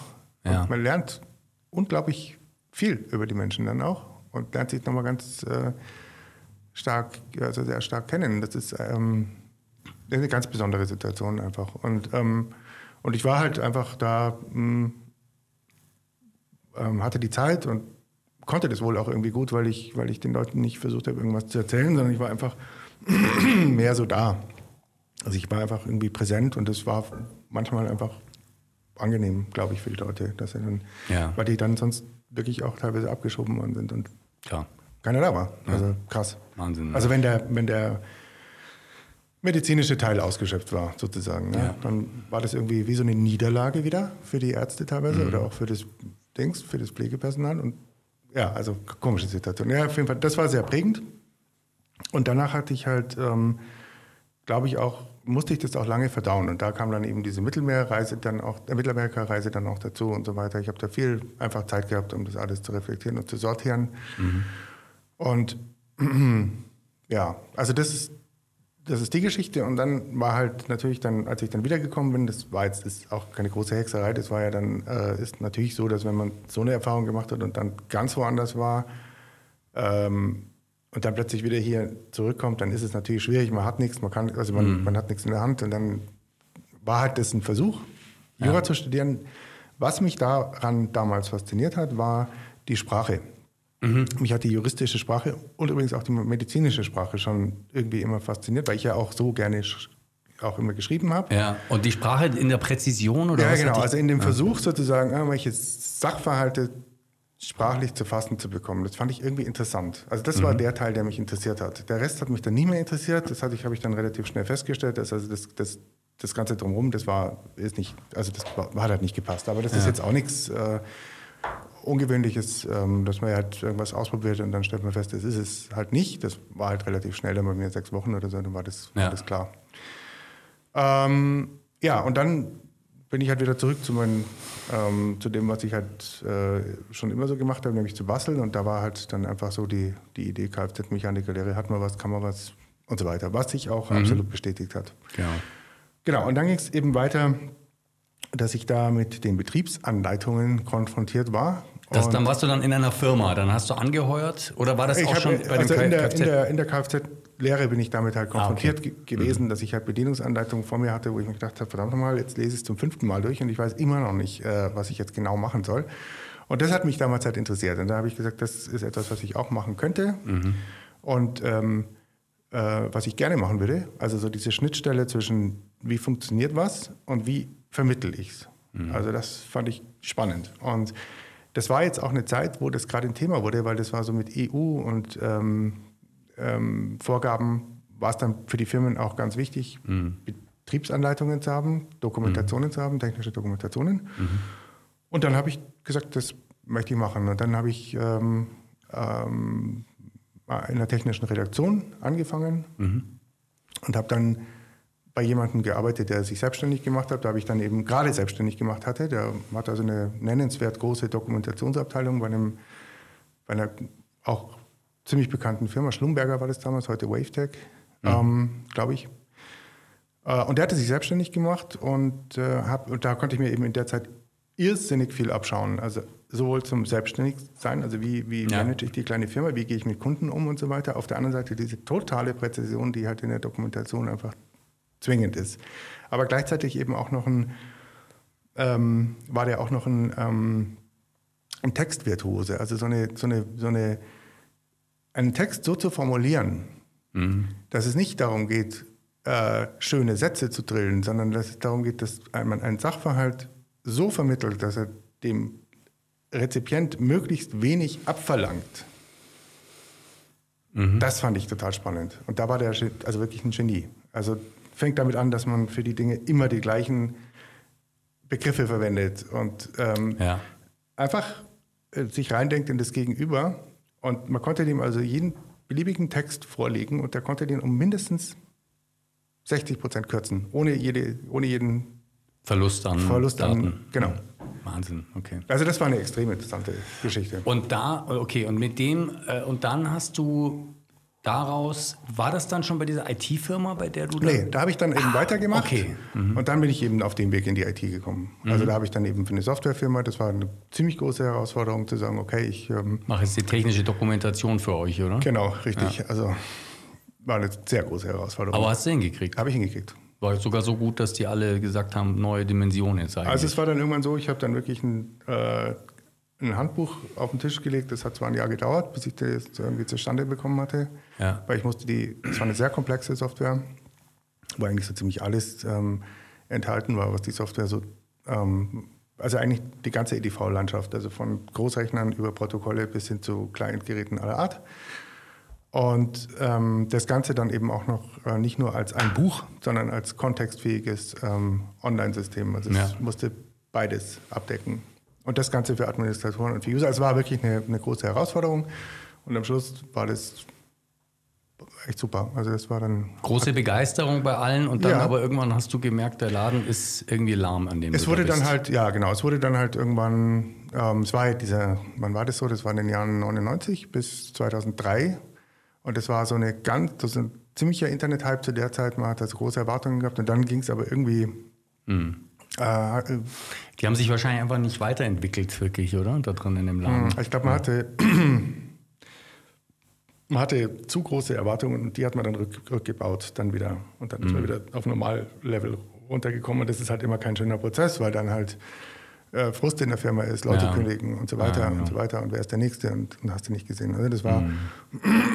Aber auch da war es dann eben einfach auch so, dass ich mh, den Eindruck hatte, okay, das ist jetzt irgendwie durch. Ich, hatte, ich hatte die Erfahrung gemacht, die ich dort machen wollte. Genau. Und dann, willst du erst einen Schluck trinken, kurz zwischen? Mhm. Ähm, bei dann kommt, kommt ja, dann hast du eben diesen großen Schritt gewagt und zu sagen, ich mache mich jetzt selbstständig. Ja, Ähm, genau. Und das war die kleine Firma TopOpt. Mhm. Die hast du, und du hattest, glaube ich, das Glück, dass du einen sehr, sehr guten Programmierer Ja, später dann. Also das, der. das, da kann man später der dazu. kam später. Ja, Erstmal ja. warst du alleine. Ja, genau. One-Man-Frank. Ja, genau. Also das. naja, das war halt die Erfahrung. Es war die Zeit, wo der Google auf den Plan getreten ist Mhm. und überhaupt, wo das Thema äh, Suchmaschinenoptimierung dann aufgekommen ist. Da bist du ein echter Pionier. Ja? Du Ja. Hast, warst einer der allerersten, die da wirklich mitgemischt haben. Mhm. Ja. Was? Also das war, ich habe halt, ich habe halt äh, die Erfahrung gemacht. Wir haben halt, das war eine Zeit Wahnsinn. Das war eine Zeit, da hat man noch, ich weiß nicht was, 90.000 Euro für eine Imagebroschüre ausgegeben und sowas. Und ähm, Also dieser ganze Printbereich war halt noch wahnsinnig teuer und wahnsinnig präsent. Und dann gab es diese kleine Website und durch damals noch, also wirklich geringe, also Manipulationen an der, an der Website war die halt dann überall auf der Position 1 und dann kamen Aufträge rein, hast du nicht gesehen. Also das war, ja. war, war unglaublich. Und damit war natürlich eben auch klar, das ist ein Markt, den früher oder später jeder beackern wird, wird müssen. Also äh, das mhm. kann, war klar, dass es keiner ignorieren konnte, irgendwie auf Dauer. Mhm. Und, ähm, also es ist jetzt so heute wie heute eben dieses ganze äh, Social Media Marketing ja, und ganze genau, digitale Marketing. Ja, das ist jetzt so die nächste Level jetzt. Mhm. Ja, genau. Ja. Mhm. Da ist SEO ein, ein Aspekt, aber ganz SEO viele ist, andere inzwischen. Ja, aber SEO ist, also, hat nichts mehr mit der Welt von damals zu tun. Ja, ja genau. Genau. Okay, und das heißt, dann hast du das erstmal so angeboten als Dienstleister und dann. Ich habe es parallel gemacht. Also mhm. ich habe ein Buch geschrieben, ein mhm. Suchmaschinenhandbuch. Ja, ja, ich habe erst kürzlich mhm. jetzt die Domain wieder verkauft. Ich habe sie jahrelang noch behalten aus nostalgischen Gründen. Mhm. Und habe da sozusagen beschrieben, wie es geht. Und es ist halt ein Ratgeber, wobei die Idee war, dass ich das so ähm, regelmäßig update, weil sich ja die Welt auch ständig ändert. Also das wäre auch, glaube ich, ganz, also ich bin mir sehr sicher, dass das ein großer Erfolg geworden wäre. Mhm. Äh, ähm, also meine Vorstellung war, dass das dann irgendwann so das Handbuch ist, was man halt zum Thema Suchmaschinen halt hat in der Agentur sozusagen. Ja. ja. Und das wäre es auch geworden, aber dann kam eben irgendwann auf den Weg. Also die Idee war, ich, ich fahre zweigleisig, einmal ein Produkt und mhm. einmal eine Dienstleistung. Ja. Und die Dinge befeuern sich gegenseitig. Ja. Das heißt, derjenige, der das Buch liest, kann jetzt entweder das selber machen mhm. oder er kann sagen, okay, ich buche mir da was dazu. So. und das hat auch echt hervorragend funktioniert. Und dann hat sich das eben so weiterentwickelt, dass wir dann einen sehr, sehr großen Auftrag bekommen haben. Und ähm, das hat sich dann eben, eben immer mehr ausge, ausgewachsen. Wir haben viele, viele Pioniersachen in der SEO ähm, gehabt. Also wir haben, glaube ich, waren, glaube ich, die ersten, die dynamische Suchmaschinenoptimierung gemacht haben. Mhm. Das heißt, dass suchmaschinenoptimierte Seiten als dynamisches HTML überhaupt erst. Weil die hat das am Anfang gar nicht erkannt, die, der Google hat die dynamischen gar nicht, gar nicht wirklich lesen können versus äh, den HTMLs, glaube ich, oder? Äh, doch schon, ähm, nur man konnte, für Google war es kein Unterschied, weil die Seite ist da, wenn sie abgerufen wird. Mhm. Was, wobei es natürlich davon ab, also von der Technik dann auch abhängt, wie gut das funktioniert. Aber grundsätzlich ist es so, dass das dynamische HTML einfach in dem Moment ist heute Standard. Aber früher war es halt nicht. Da mhm. gab es halt äh, fertige HTML-Seiten, die lagen halt rum. Und wir sind aber damals halt in Bereiche vorgestoßen, die gab es noch nicht, glaube ich. Also wir haben für Hunderttausende von, von Begriffen optimiert und das ging nur dynamisch. Ja. Und, ähm, und da glaube ich, waren wir, also da haben wir so ein paar Sachen gemacht, die waren, waren Pionierarbeit. Also wir haben tatsächlich eine Weile lang in, bei den wichtigsten Keywords waren wir durchgängig Nummer eins und zwei mit dieser Technik. Ähm, mhm. genau. Und, und euer großes Projekt war dann war dieser ganze Anwaltsbereich. Ja. Da habt ihr dann sogar mehrere Seiten äh, sehr, sehr erfolgreich positioniert, ja. Plattformen, oder? Mhm, genau. Ja, genau. Mhm. Ja. Und da gab es eben auch wieder so eine, ähm, so eine ähm, besondere Idee oder so eine Pionieridee, die ist immer noch interessant, ähm, dass wir eben gesagt haben, wir optimieren, also es ging ja los mit der Portaloptimierung, das heißt damals äh, wurde der damals schon große, damals schon in, in, also, äh, innovative Schritt gemacht, eine, eine Datenbank überhaupt ins Internet zu stellen, sodass ich dann online mhm. gucken konnte, keine Ahnung, ich suche jetzt nach einem Anwalt für Erbrecht in Duisburg. Ja. Das war ja damals auch noch nicht selbstverständlich. Und dann haben wir eben äh, äh sozusagen eine äh, Suchmaschinenoptimierung im herkömmlichen Sinne, also für Portale gemacht, so wie man es jetzt noch kennt, also dass man dann eben so einen Suchbegriff eingibt und dann findet man alle Anwälte für Duisburg, äh, für ja. Familienrecht in Duisburg. Ja. Und wir haben damals, da, es kam die Idee auf, äh, das einzuschränken auf einen Anbieter und ein Rechtsgebiet und einen Standort, sodass es also immer nur eine buchbare Position Also exklusiv. Exklusiv, mhm. genau. genau. Und das war das große Spiel dann. Und das hat super funktioniert. Ja, das haben sie euch aus den Händen gerissen ja. da erstmal damals, oder? Weil mhm. jeder wollte dann halt mhm. halt der Platzhirsch sein. Absolut. Köln, Köln Mitte ja. ähm, für was ich Handelsrecht wollte dann wollte genau. man unbedingt haben und dann haben die auch schön gezahlt dafür. Ja, ja. Ähm, es war also Recurrent Revenue, also sie haben also Abos mhm. gekauft. Mhm. Genau. Super. Und es war oft, wirklich oft so, dass wir, dass die Leute eingebucht haben und ein paar Stunden später hatten die ihren ersten Auftrag. Ah, Wahnsinn. Mhm. Ähm, und was mich eben sehr, sehr beeindruckt hat bei dir immer, aber ich finde, du hast so eine total tolle Mischung aus so einer persönlichen Bescheidenheit. Also ich habe das Gefühl, du brauchst gar nicht so viel für dich, ja. Mhm. Und, ähm, und gleichzeitig aber eben so dieses Visionäre und Dinge vorwärts mhm. bringen und mhm. echt eigentlich große Sachen auf die Beine stellen. Mhm. Und da bei dem Gründen deiner Firma hat mich eben so beeindruckt, du hast nie ever irgendeinen Investor irgendwie Nein. gebraucht, ja. Und, ich, und ihr habt dieses kleine Imperium ja auch mit einer winzigen Mannschaft ja. eigentlich betrieben, ja. oder? Ja. Also total cool. Ja, perfekt. Ja. Perfekt. Also wir waren wirtschaftlich auch erfolgreicher als ähm, große Platt, also jetzt Platzhirschen, weil wir halt nie in, in diese Investorengeschichte und dieses Groß, äh, genau, dieses den Ansatz gefahren haben, ganz einfach. Ja. Jetzt ist es witzigerweise so, ich bekomme jetzt Investoren Anfragen, Leute wollen ja, bei klar. mir investieren Natürlich. und ich sage, Brauche ich im Moment nicht. Also das ist ganz spannend. Ja, ja cool. Aber man ist halt dadurch auch viel freier und das ist mhm. viel, also ich bin auch, ich glaube, das kann einen einfach auch wahnsinnig stressen. Also wenn dann die Investoren mit Forderungen kommen. Ja klar, so ich kenne das ja alles, ich kenne die Story gut. Ja, mhm. Genau. Ich glaube schon, also es gibt schon so bestimmte Stadien ah, ja. und bestimmte Modelle, ja, wo es schon cool ist, weil mhm.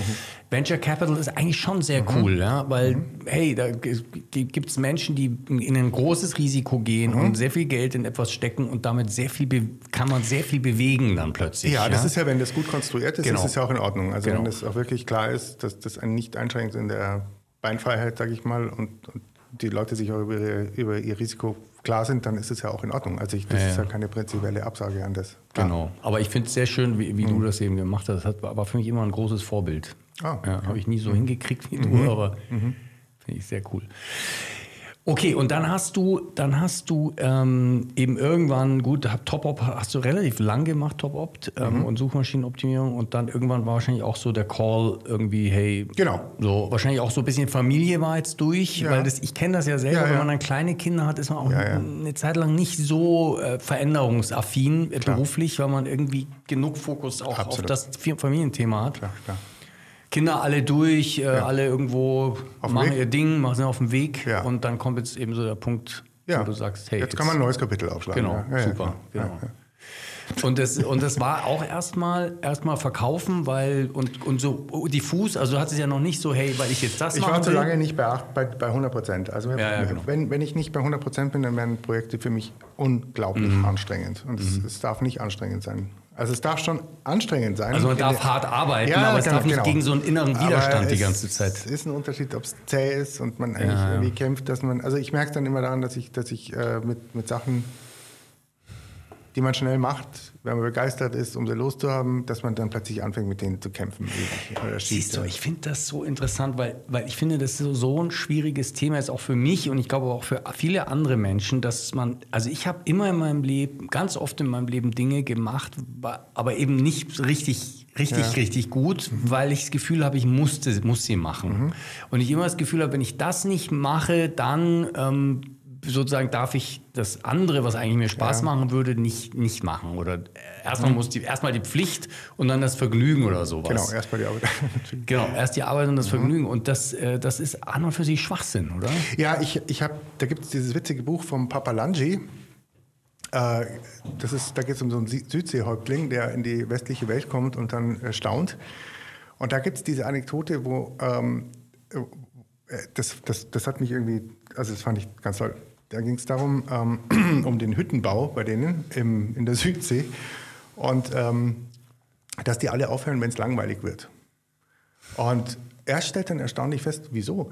Also Langweile äh, darf bei uns nicht vorkommen oder das wird dann, da wird dann, mhm. äh, das wird dann nicht ernst genommen und da ist es eine Warnung also es ist ein Signal, dass man jetzt in Gefahr ist, etwas Sinnloses zu tun oder seine Zeit zu verschwenden. Das fand ich super gut, super gut, weil das so eine Umdrehung ist. Also es ist auch, hat alles seine Berechtigung, auch, ja. auch Langeweile. Und das sollte und, man ernst nehmen. Genau. Und, und vielleicht auch, wenn man sieht, wie, wie sozusagen unterschiedlich wir Menschen ja gestrickt sind, wenn man mhm. eben dann zusammenarbeitet, dann gibt es eben vielleicht mhm. genau jemanden, der dann genau Bock hat, nochmal genau. in diese Details ja. zu gehen, weil er das halt wieder genau. ihm Spaß macht Absolut. und dieses ganz große Ding ihn vielleicht ganz sogar genau. eher überfordert Absolut. oder Angst macht ja. oder so. Absolut. Ja. Das heißt ja auch die hohe Kunst, da eben irgendwie so in, in eine gute Kooperation zu kommen. Ja, total. genau. Okay, super interessant. Und dann hast du, ähm, das heißt, dann hast du also Top-Op verkauft, ähm, mhm. hast dann mal jetzt ein Jahr oder eineinhalb eben so verschiedene Ideen, beziehungsweise eine Idee, willst du über die kurz reden? Die ja, ja das war, ja, genau. also das war die Fortführung von dem Konzept. Ähm, ja. ähm, äh, diese, diesen Exklusiv, also ich habe ja das System verkauft, aber eben die Technik sozusagen in der Abwandlung mitgenommen. Und die Idee wäre gewesen, äh, diese Grundidee bei den Anwälten auszudehnen auf andere Branchen und jetzt hier speziell auf Branchen, die ich ähm, ähm, für die Zukunft ähm, interessant finde. Mhm. Also ähm, und ähm, für Menschen, die eben, also ich, mir ging es ja immer um kleinen, kleine Unternehmer, also Ja. Die, äh, die vielleicht wenig Bock haben und Zeit haben, sich um das ganze Thema Website und dann Optimierung und so weiter zu kümmern, sondern die sich um einfach nur ihre Firma äh, kümmern wollen. Das System stellt ja bereit eine Website plus Suchmaschinenoptimierung. Genau, also das, das war die Idee. Plus den Ort, wo man auch weiß, also das ist, nennt sich ja premiumsuche.de Ja. und das heißt also, da gibt es dann bestimmte Branchen, ich glaube sowas wie Coaches, Ja. Künstler, was hast du noch für so Branchen, die momentan... Therapie. ähm, Therapeuten, also Menschen, die eigentlich anderen Menschen irgendwie helfen oder, Genau. Äh, oder äh, eben was sehr Persönliches machen. Und wahrscheinlich könnte das ja auch irgendwann eine Plattform werden, wenn ich, sagen wir mal, nach einem Coach suche, weiß ich, okay, ich gehe auf Premium-Suche oder... Ja, das könnte es so sein. Also das, das, das hätte sich dahin entwickeln können. Also ich glaube, Mhm. wenn es dann, wenn es dann wirklich in richtig ähm, größer geworden wäre, dann wäre es so gekommen, bestimmt. Ja. Oder hätte es so passieren können, auf jeden Fall. Genau. Aber für eine, also bei Coaches ist es eine, ist ein Sonderfall. Die werden, glaube ich, nee, die werden wahrscheinlich auf anderen Wegen gefunden. Ich weiß gar nicht, ob das so, so, der, so ganz toll passt, kann ich Ja, sagen. okay. Vielleicht noch unterstützend. Aber es gibt viele Branchen, wo das also wirklich total gut passt. Also wo Ja. lokal gesucht wird und ähm, Genau, auch lokal. Da geht es auch immer um Lokal, hier ja, vor ja. Ort. Richtig, ja, ja, cool. genau. Genau. Also das heißt, ähm, das hast du gestartet, da gibt es eine Plattform, da gibt es eine Technologie, die funktioniert, Mhm. Oder? Ähm, und ähm, das heißt, es wäre, ist, wenn jetzt zu dir morgen ein, ähm, sagen wir mal, 30-jähriger Mhm. Jungunternehmer käme und sagt, oh Frank, kann ich bei dir einsteigen? Mhm. Ähm, würdest du sagen, ja cool, also muss natürlich passen ja, und so also weiter? für mich ist es, ist es durch. Ich möchte es nicht mehr weitermachen. Genau, also das heißt, und, und aber auch du würdest, du würdest willkommen heißen, wenn jemand käme und sagt. Ja, also ich finde die Idee okay. absolut Weil wie es dann sozusagen jetzt hier, Ja. hiermit auch ein kleiner. Aufruf, ja, wer Ja. Mhm. weiß, ähm, wer, wer es vielleicht sieht oder hört, ähm, wer, wer Lust hat, da mitzumachen, kann, könnte sich auch bei dir melden. Ja, auf jeden Fall. Theoretisch, Mhm. ja, praktisch Genau. auch, genau. Okay, cool. Und eben, und jetzt wird es spannend. Jetzt bin ich so gespannt. Jetzt kommt endlich der, der, die, die Tansa Tansania-Schiene. Ah, ja, ja. ja ähm, also du sitzt hier in Deutschland, äh, frickelst an der Premium-Suche herum, bist genervt, dass alle hier mit Corona ständig zu Hause hocken. Und was passiert dann? Ja, also das war ja nicht nur, dass ich genervt bin von der, von der Corona-Lage, sondern es war ja auch einfach so, dass das mein, meine, mein Business lahmgelegt hat. Also ich war, es ist ja die, die große, es ist ja eine ganz schöne Hürde, sowas in den Markt zu bringen und da äh, muss, muss ähm, äh, da, da müssen die andere Voraussetzungen da sein und die Ra- Voraussetzungen waren, waren mit Corona halt einfach weg. Also mir war, äh, ich hätte dann Mhm. Weil tatsächlich- keiner kommt zu einem- Ja, konnten momentan zu einem- Nein, zu einem. Masseur oder zu einem- Geht ja ja, nicht. Also, genau. und, und das ist ja auch nach wie vor so, wenn das, solange das nicht wirklich gelöst ist, ist ja immer auch die Gefahr, welche, welche Mutante kommt als nächstes um die Ecke. Ja? Ja. Also diese ganze Stabilität war weg. Mhm. Und ähm, ja, ich, ich glaube da inzwischen sowieso sehr stark, dass sich da noch sehr, sehr viel Grundsätzliches wandeln wird. Ähm, jedenfalls war das für mich damit erstmal, ähm, nachdem ich eh schon bei 80 Prozent nur war, war dann die Hürde einfach, ja, war dann so, dass ich gesagt habe, okay, das lasse ich jetzt erstmal ruhen. Ja, und dann kam der Ruf. Ähm, also ich war dann ja, wo sind wir jetzt? 2020 ging das ja los und ich habe dann äh, dann waren ja Lockdowns, ich weiß jetzt gar nicht mehr genau, aber dann hatten wir schon einen sehr schönen Sommer. Wir hatten das dann eigentlich, oder auch Frühling, wir sind dann viel rausgefahren in die Natur und es war eigentlich auch, waren auch fantastische Erlebnisse, muss man sagen, weil plötzlich war diese ganze Raserei weg. Ja, äh, wir waren in den Bergen am, am, am also das mal nochmal ganz anders erlebt, weil Ja. plötzlich war Ruhe. Also Genau. da oben. Also, äh, was mir zum Beispiel aufgefallen ist, ich habe es, glaube ich, schon mal gesagt, ich habe plötzlich in den Straßen Paare spazieren gehen sehen, was man eigentlich gar nicht mehr sieht. Normalerweise ist immer, ja, also dass man einfach zusammen so als Pärchen Hand, Händchen halten irgendwo durch die Straßen schlendert. Ja, also war, schon, Ja. war schon irgendwie auch faszinierend, das mal ganz anders zu erleben. Also gerade hier im Voralpenland, wo wir sind. Ähm, jetzt geht es ja wieder los mit der, mit der Raserei. Absolut. Ja. Aber da war Pause. Also das war schon genial. Und dann, ja, auf einen dieser ähm, ähm, es, es, hat dann eine Weile gedauert und ich habe dann ähm, zwar schon mir gedacht, die Lockdowns werden nicht aufhören. Ich hatte das auch meiner, meiner Freundin gesagt und gemeint, nee, nee, das hört schon wieder auf und so weiter. Ich gesagt, ja, glaube nicht. Und dann war mal irgendwann im Spätherbst und habe ich gesagt, okay, jetzt äh, fahre ich weg. Da kam so richtig so ein Ruf, Tansania soll es sein. Und, ähm, Wie bist du auf Tansania gekommen? Also es ist wirklich Intuition. Natürlich auch noch durch den Magafuli, der dieses äh, witzige Video gepostet hat, wo er die PCR-Tests. Ähm, ah, das habe ich gar nicht mitgekriegt. Ja, es war ein ziemlich, ziemlicher YouTube-Knüller. Der hat ja dann an, an, an Ziegen und Motoroil und, und Papaya hat er ja dann den PCR-Test probiert. Und man hat ja gesehen, das war halt ähm, positiv. Also haben sie damals schon beschlossen, okay, also wir machen den Schmarrn nicht mit. Mhm. Also das war dann natürlich auch ein großer Faktor, aber natürlich fand ich auch schon immer diese Tierwelt total faszinierendes Land an sich. Afrika fand ich schon eh immer ja. mega spannend. Und ja, dann habe ich gesagt, okay, jetzt fahre ich los. Mehr als ein Urlaub kann nicht passieren. Also im schlimmsten Fall habe ich gesagt, kann, bin ich in zwei Wochen wieder da. Und, Aber du hast erstmal nur das Hinticket gebucht. Ich habe, nee, nee, ich habe schon ein Back, Backticket auch gehabt. Okay. Ja, ja. Um, mhm. ich weiß gar nicht mehr für welchen Zeitraum, aber das kann man, also das verschieben. Kann man oder? verschieben. Ja.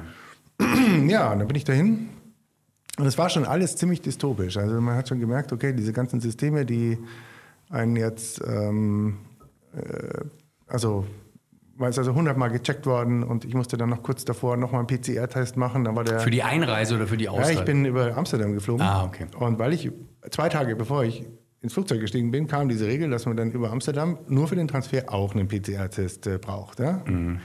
So, also das war, hatte schon gemerkt, wie also täglich jetzt hier so die Schlinge enger sich zieht und so. Und ich war dann, ähm, also es war schon krass. Also ich bin dann, äh, ja, das ist eine Geschichte für sich, weil ich hatte dann erst einen positiven Test und am nächsten Tag dann einen negativen Test. Also, ja. Okay, auf und jeden Fall, irgendwann saßt du endlich im Flugzeug. Im Flugzeug, genau. Und dann ging es ähm, nach Kilimanjaro. Und in Kilimanjaro war ich dann erstmal auf einer kleinen Lodge. Ich hatte dann von da aus, äh, von hier aus schon eine Safari gebucht im, äh, in der Kilimanjaro-Gegend, also in Norongoro-Krater äh, und das ist, ist, das Tansania? Ich ja, dachte ja. immer, das wäre schon Namibia. Ja, äh, Kenia meinst du Kenia, wahrscheinlich? Ja. ja. das ist Marketing von den Kenianern, ah, ja, das okay. gut gemacht. Also viele glauben, dass, dass der Kilimanjaro in Kenia ist, ne? ist Tansania. Mhm. Aber auf jeden Fall, ähm, ja, das war toll, das war fantastisch. Also ein totaler Szenenwechsel, also dann eben ähm, habe ich dann diesen, diesen, Klassiker gemacht, also Lake, Lake Manyare, das ist so ein Nationalpark, äh, äh, Tarangire Nationalpark und eben Norongoro-Krater. Das ist das, wo die Chimex, das ist sozusagen das ähm, genau. Lebenswerk ja. von den Chimex, ja genau. Also es war fantastisch. Äh, da natürlich auch äh, war wenig los wegen Corona, also man konnte dann ähm, das ganz anders erleben als sonst. Ganz wenige Fahrzeuge nur, die waren ja auch alle lahmgelegt, Tourismus war ja platt. Ja. Und äh, es war fantastisch, ähm, da diese, diese Safari zu machen. Ähm, und diesen, ja, also es war, es war ein unglaublicher Szenenwechsel. Genau, und was ist jetzt die Frage? Also wie es weiterging. Ja, genau, weil du hast ja dann da aus einem Urlaub plötzlich mhm. eine völlig andere, mhm. völlig neue Idee entwickelt ähm, und mhm. ein neues Projekt ins Leben gerufen. Ja. Ähm, und das, erzähl doch mal davon. Ja, also mehr und mehr hatte ich so das Gefühl, dass ähm, die, die ganze alte Welt, in der ich hier so bin, dass die so nicht mehr existieren wird, weiter existieren wird. Es war schon, äh, ich war schon sehr offen auch, dass sich was ganz anderes ergibt. Und ich hatte dann eine, eine Intuition, äh, dass ich gerne nach Westen fahren möchte, zu diesem fantastischen Lake Tanganyika, den ich vorher nur aus einem Reiseführer kannte, von dem ich vorher noch nie irgendwas gehört hatte. Und der riesig ist, oder? Ist der längste See der Welt, 650 Kilometer. Mhm. Ähm, der zweitgrößte der Welt, nach dem Baikal, von dem Wassergehalt her. Mhm. Also der See geht bis auf 1,5 Kilometer runter. Also wow, also unglaubliches. Okay. Süßwasser. Ja, Süßwasser. Okay. Genau. Und, und noch sauber relativ. Ah, absolut weil da einfach drumherum noch nichts ist. Wenig. Also es gibt, glaube ich, schon Gegenden, wo es ein bisschen problematisch ist, aber da, mhm. wo ich dann war, ist es also, ähm, also ich würde schon sagen, im allergrößten ja. ja, und ab einer gewissen Größe, also ich weiß das vom Baikalsee, mhm. da gibt es, glaube ich, auch irgendwie eine echt fiese Papierfabrik, eine russische, die da dran steht. Mhm. Und bloß der See ist so riesig und der hat so viele Mikroorganismen, dass der das dass schafft. Schluckt, also das, das schafft er tatsächlich, ja. das zu verarbeiten ja. und zu wandeln irgendwie. Mhm. Ähm, wahrscheinlich noch, noch zwei Papierfabriken wird es schwierig werden. Ja. ja. Also es ist ein Naturparadies, also gigantisch. Es wird auch als das Aquarium der Welt bezeichnet. Also es ist äh, da, ähm, äh, eine unglaubliche Fischdichte und ähm, Nationalparks am Ufer, am Rand, am See, Seenrand und so weiter. Also ein unglaublicher See. Ja, den wollte ich also irgendwie erkunden und zu dem Zweck bin ich dann von Arusha aus, das ist eben in der Kilimanjaro-Ecke, ähm, aufgebrochen. Und das war dann also ein ziemlich also entscheidendes Ereignis für die ganze ähm, Geschichte. Ich schreibe auch ein Buch übrigens drüber, über oh, das ganze cool. Ding. Ja, Super. Ja. Und also auf der Reise, das war irgendwie so ein Initiationserlebnis, weil es war alles okay bis zur Stadt. Also ich bin mit einem Fahrer gefahren, der hat noch einen Freund mitgenommen, das kann man auch nicht alleine machen, also so eine Tour. Vor allem bin ich, wenn man neu ist.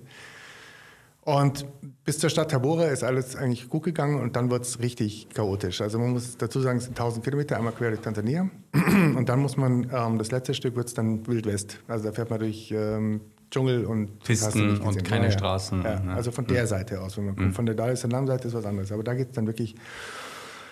Ja, und wie gesagt, ich war ja neu in dem Land immer noch und dann wurde das Ganze eine, eine, eine, eine Odyssee. Also wir sind in den Dschungel gekommen, dann ab Tabora. Wir haben ich hatte eine Karte dabei zufällig, das hat mich dann leider in den Expertenstatus. ja, so eine Karte noch gekauft. Ja. Ähm, aber die hat mich dann irgendwie in den Expertenstatus versetzt. Ich habe eigentlich gedacht, die Fahrer kennen sich aus.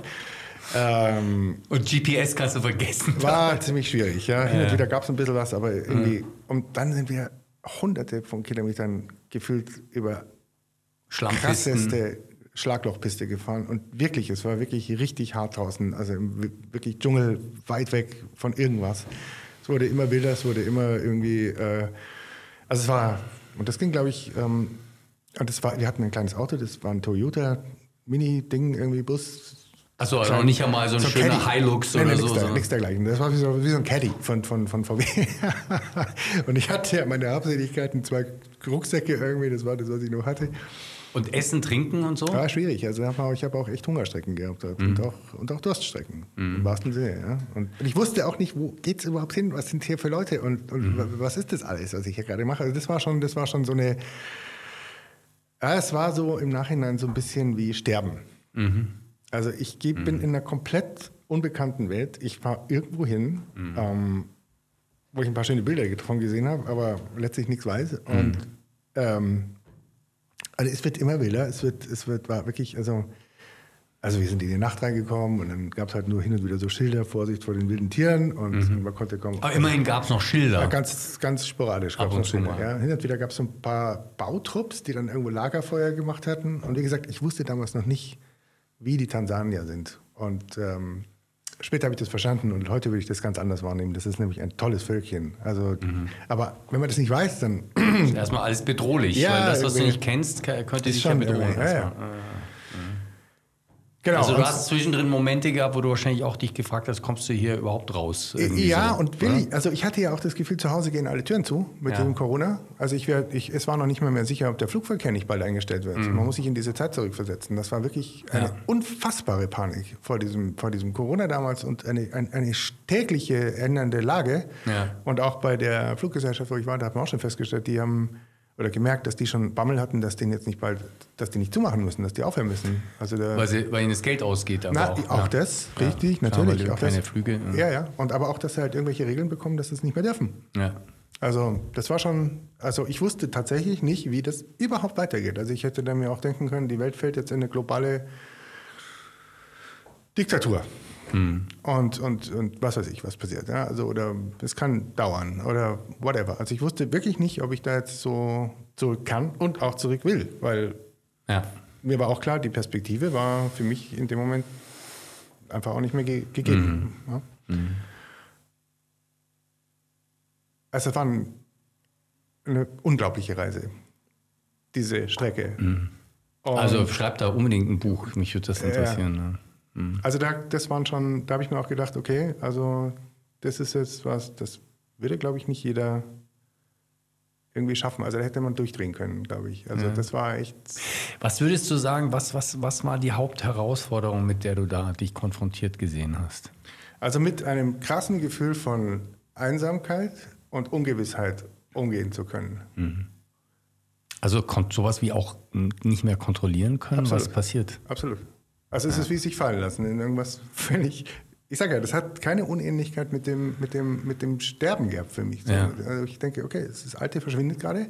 Mhm. Das Neue ist eine, eine wilde, unbekannte Umgebung. Mhm. Und alles, was ich habe, bin ich so. Ja. ja. Also das geil. Und dann gab es da wahrscheinlich auch Momente, die genau in diesem existenziellen, die, die dann auch sehr intensiv für dich waren, Absolut. oder? Also wo du wirklich auch vielleicht dich viel mehr gespürt hast als je, je, je die Jahre davor, das oder? ist der Punkt, ja, genau. Ja. Und war das dann, dann aber wahrscheinlich auch nicht so auf einen Schlag, so, ja, jetzt spüre ich mich, ach ja, sondern das sind so, wahrscheinlich ist so ein, ich stelle mir das vor, wie so ein Hin- und Herschwanken zwischen mhm. Abgrund, äh, mhm. boah, wohin geht's? Mhm. Und dann plötzlich, boah, cool, mhm. Intensität, ich erlebe was, ich spüre mich. So, so. habe ich es auch erlebt, ja. Mhm. Also man singt dann wieder und dann muss man sich, dann hat man zu kämpfen und dann wird es plötzlich wieder ganz licht und ganz spannend, wie, ja, wie du es beschrieben hast, kannst, mhm. kannst nicht besser beschreiben. Mhm. Naja, okay, und dann ging es eben zwei Tage so. Und irgendwann sind wir, waren die Fahrer am Ende. Also waren die Fahrer am Ende und haben gesagt, okay, wir machen echt nicht weiter. Der eine hatte schon Heimweh, weil für die war das ja auch schon eine Entfernung in, in Tansania. Und dann habe ich gesagt, okay, gut, ähm, also mit den, und dann waren wir in der Stadt Mpanda, das ist also auch schon sehr weit weg. Sehr da haben die gestreikt, haben gesagt, also wir fahren nicht mehr weiter. Jetzt, jetzt nichts mehr. Also Aber immerhin warst du in einer Stadt, wo es andere genau. Menschen und ja, Autos genau, vielleicht genau, auch gab. Und genau, also das war der, die hätten mich auch nicht stehen lassen einfach, also das muss ja, man auch dazu also, sagen. Aber okay. sie haben einfach signalisiert, für die geht es jetzt nicht weiter, die müssen ja auch alles wieder zurückfahren. Boah, ja mit der Kiste, die geächt, gequietscht hat und was weiß ich. Und dann hieß es eben, da haben wir im Panda haben wir dann eben jemanden gefragt, wie weit es denn jetzt noch zum See ist. Und dann war die Antwort ungefähr vier Stunden. Und das kann halt auch in Tansania locker mal acht Stunden bedeuten, was ja. für die wiederum 16 Stunden bedeutet, plus bedeutet mhm. Also es war, und die waren einfach fertig. Okay, und dann kam eben die Wende, dann habe ich eben auf dieser, Show, ähm, auf dieser Lodge angerufen, wo ich dann hin wollte. Ja. Das war ja mein eigentliches Ziel. Und da war dann Luis dran und die war total super kompetent, mega freundlich. voll entspannt. Voll entspannt und haben mir gesagt, alles klar, kriegen wir hin. Hol dich äh, ab, oder was? Haben einen Fahrer organisiert. Mhm. Und dann war, das war dann der, der, die totale Wende. Dann kam ein Fahrer und der hat ein tolles Auto, was mir in dem Fall tatsächlich auch echt angenehm war, weil wir, unsere Kiste war vollkommen runtergerockt und dann ja. war das einfach. Und dann sind wir, das war, das war so der Wendepunkt. Und dann sind wir da runtergefahren durch den Katabi-Nationalpark. Mhm. Jetzt alles entspannt, Tag, wieder was zu essen gehabt, also auch wieder irgendwie. Aufgetankt. Ja, aufgetankt, mhm. ganz genau. Und dann war dieser Katabi-Nationalpark, diese Fahrt da war auch absolut fantastisch. Das ist ein sehr, sehr abgelegener, der abgelegenste Park, glaube ich, sogar in Tansania und ähm, gleichzeitig ein ähm, ganz besonders tierreicher auch. Und man fährt eine unglaubliche Strecke an Giraffen vorbei, an Wild. Ähm, an, an, an Wasserbüffeln, Nilpferde, Krokodile. Eine unglaubliche Natur, hügelig, Bäche, mhm. kleine ähm, Tümpel, ähm, Lichtungen, wo man Giraffen ähm, Äsen sieht an den Bäumen und so weiter. Es war ein, eine unglaublich tolle Szenerie. Und das ging dann vier Stunden lang, glaube ich, um, um der Art. Und dann bin ich immer am See angekommen. Mhm. Und dann dort auf der Lodge. Und da war es dann wirklich so, das war wie wiedergeboren zu werden. Also ich hatte dann da wirklich das Gefühl, okay, jetzt, jetzt bin ich im Paradies. Du bist durch das Purgatorium ja, durch und so dann. Hat angefühlt. ja, cool. Und plötzlich war alles safe, plötzlich war alles super und tatsächlich ist dieser Platz, der kam mir so sicher und so geborgen vor. Direkt am Ufer mhm. und im Hintergrund diese Natur, diese ganze Lodge funktioniert off-grid, also kann ausfallen, was will. Ich hatte eine kleine Hütte, unglaublich nette Menschen dort. Ähm, Totales Szenenwechsel wieder. Es war ähm, mhm. Und wahrscheinlich hat genau dieses sozusagen diese dunkle Phase oder dieses Ungewisse, dieses Abfallen mhm. vielleicht mhm. auch von so alten, ja, vielleicht fast schon so äh, alten, alten Mustern oder Strukturen, war, war wahrscheinlich nötig, dass du dann da an diesem See plötzlich solche, solche Ideen ja. entwickeln konntest. Ja. ja. Ja, ja absolut. Kurze Frage noch, wie kommt man denn sonst zu dieser Lodge? Äh, also wahrscheinlich also geht, ist das nicht der, die klassische Anreise, die du da gemacht hast, oder? Ja, nein, das war natürlich schon der, die, keine Ahnung, also das Hardcore-Anreise. Hardcore-Anreise, ja. Mhm. Nee, nee, man kann ähm, von Dar es Salaam nach Panda fliegen. Äh, ah, okay. Inlandsflug in eineinhalb Stunden und, äh, nicht mal, ja, eineinhalb Stunden. Und dann geht es eben, wie gesagt, diese letzte Strecke vier Stunden, aber die ist, ja auch schon, die ist ja auch schon ein, ein Erlebnis. Also ja, das, ja, genau. ist, das ist äh, deutlich besser. Und auch mit dem Auto ist es besser zu machen von Dar es Salaam nach Panda. Da ist nämlich auch Teerstraße. Das ist dann schon eine Tour, also da ist man dann schon auch natürlich lange unterwegs, aber per Flugzeug geht's von Dar es Salaam aus in eineinhalb Stunden plus diese Fahrt. Ja, okay. Ja, und das ist auch dann die Standardroute, die du dann später verwendet ja, ja. hast, ich mal. Ja, ja. Okay. das war irgendwie so eine, in der, weiß ich, das war, ja, das war noch von damals, von uns, von unseren Reisen. Das war so dieses, ja. oh, da wollen wir jetzt mal hin, fahren wir doch mal los. Ja, so, ja. genau. genau. ja, cool. Okay, und dann bist du da gewesen, hast super nette Leute gehabt, ja. hast dieses sensationelle Naturparadies, diesen ja. See, diesen riesigen mhm. erlebt und mhm. hast plötzlich ich sage ja immer, der Unternehmer ist der, der einen Bedarf sieht oder eine ja. Chance sieht oder einen ja. Missstand sieht, den er lösen kann. Mhm. Du hast da irgendwas gesehen, was da fehlt, oder? Mhm. Ja, also erst nicht. Also erst habe ich gedacht, hier gibt es jetzt eigentlich echt nichts, was man, was man mhm. noch hinzufügen kann oder wegnehmen müsste, weil es also toll ist. Aber da gibt es ja dann den Chris und der Chris ist, äh, also Chris und Luis ist das südafrikanische Pärchen, das die, das die Lodge aufgebaut haben. Und der Chris ist so eine Art Till 2.0, also der ist äh, so ähnlich, ähm, immer am Basteln und immer gut drauf ähm, mhm. und, und so weiter. Und ja, und wir haben, haben uns wirklich gut verstanden, haben halt viel uns unterhalten und so weiter. Und dann kam die Idee auf. Ähm, irgendwie war die plötzlich da, die Idee. Und dann wurde die immer toller, weil das, was, was, was eine Wahnsinnsergänzung wäre für diese Lodge, wäre eben ein Wasserflugzeug. Genau, also die Idee war, du bist, du fährst mit dem Motorboot, ich habe ja auch Filme, Filmchen gesehen mhm. von dir, ihr fahrt dann mit dem coolen Motorboot über diesen mhm. See, aber mhm. die Reichweite ist natürlich dann e-, eingeschränkt. Absolut. Ähm, und plötzlich hast du gedacht, wie geil wäre das jetzt hier noch ein Wasserflugzeug Ganz genau. Und zwar vor allem auch deswegen, weil es gibt ja in der Nähe, etwa 150 Kilometer nördlich, gibt es den Mahale Nationalpark. Mhm. Und das, der ist berühmt und bekannt auch durch diese Jane Goodall, die da diese Schimpansenbeobachtungen ja. gemacht hat, da und in Gombe, glaube ich. Und dieser Park ist spektakulär. Also jeder, der dort war, sagt, unfassbar schön und ist also ganz großartiges, sensationelles Erlebnis. Aber es war traditionell schon immer schwierig, nach Mahali zu kommen. Also von der Lodge aus mit einem Motorboot ist man sechs Stunden ungefähr, vier bis sechs Stunden irgendwie unterwegs. Einfache Strecke. Einfache Strecke. Hm. Und das ist auch nur machbar mit mehreren Leuten, weil der Spritverbrauch ist natürlich gigantisch. Ja, brachial. Ja. Äh, und dann ist es so, dass man in der Lodge übernachten muss und das ist extrem teuer. Mhm. Ähm, da geht es also auf bis 1500 Dollar, also die pro Nacht. Beim Mahali National Park. In diesem Nationalpark, ja. ja. ähm, also das ist, ähm, und der andere Weg ist mit dem Flugzeug zu kommen, mit so einem Charterflugzeug, das aber nur alle drei Tage fliegt. Und das fliegt, äh, das hat einen kleinen Flugplatz dort, Das ist in der Nähe ein kleiner Flugplatz, ein mhm. Strip. Und da muss man dann aber nochmal fahren. Also man ist dann, ich weiß nicht wie lange, das geht auch nochmal. Ah, auch eine ewige Anreise. So. Ja, also das ist schon eine ziemliche Tour. Mhm. Und vor allem muss man drei Tage in dem Park dann übernachten. Und dann ist man kostenmäßig schon bei 4.500 Dollar allein für diese Übernachtung plus den Flug. Das, mhm. das, da ist man locker bei 6.000 Dollar. Mal ganz einfach. Ja. Was natürlich dann viele Leute auch ausschließt, davon dahin zu kommen. Ja, klar. So, die Idee vom Wasserflugzeug ist, mit dem Flugzeug werden wir die Leute innerhalb von einer Stunde rüberfliegen können und direkt vor der Haustür platzieren Absetzen können. und wieder abholen, theoretisch. Ganz genau. Außerdem wollen wir dann noch ein, ein, ein, Schiff, also ein Boot von der Lodge dort platzieren, als ähm, lokale Tauchbasis sozusagen und auch mit Campingausrüstung und Zeug, sodass wir die Leute, dass sie in den Park gehen können und dann aufs Schiff und dann irgendwo campen an einer der Inseln dort zum Beispiel. Es gibt ja da, es schaut ja teilweise aus wie auf den Seychellen. Also man hat ja Sandstrände und, und alles Mögliche in diesem und kleine Inseln Toll. auf dem See. Fantastisch. Und es ist eine Tauchgegend, die kaum jemand kennt, aber wo der Chris, der ja auch Taucher ist, auch übrigens Tauchkurse anbietet und auch ähm, also zertifizieren kann. Der sagt, es ist gehört zu den schönsten Gebieten, nur dass sie unbekannt sind. Also es ist äh, so Qualität Barrier Reef oder irgendwas. Also mhm. man hat diese unfassbare Fischwelt und dann eben auch steil abfallende Wände und so weiter, super klares aber Wasser. Aber es gibt keine Korallenriffe, oder? Weil das ist ja Salzwasser wahrscheinlich. Also ja, das glaube ich nicht. Wahrscheinlich nicht, aber einfach wahnsinnig Korallen. viele Fische, eine ja. riesen Unterwasser, und Fauna. Absolut. Ja, ja das ist fantastisch. Das ist eine richtige okay. Tarzan-Umgebung und das also das ist eine sensationelle Kombi. Und wir gedacht, das ist natürlich Wahnsinn. Also wenn wir das den Leuten anbieten können, mhm. ähm, darüber ähm, dann das zu verbinden mit irgendeinem Event auf dem Schiff zu übernachten, also am Strand zu übernachten, ja. auf dem Schiff zu sein, dann hätten wir auch Catering dort und so weiter. Mhm.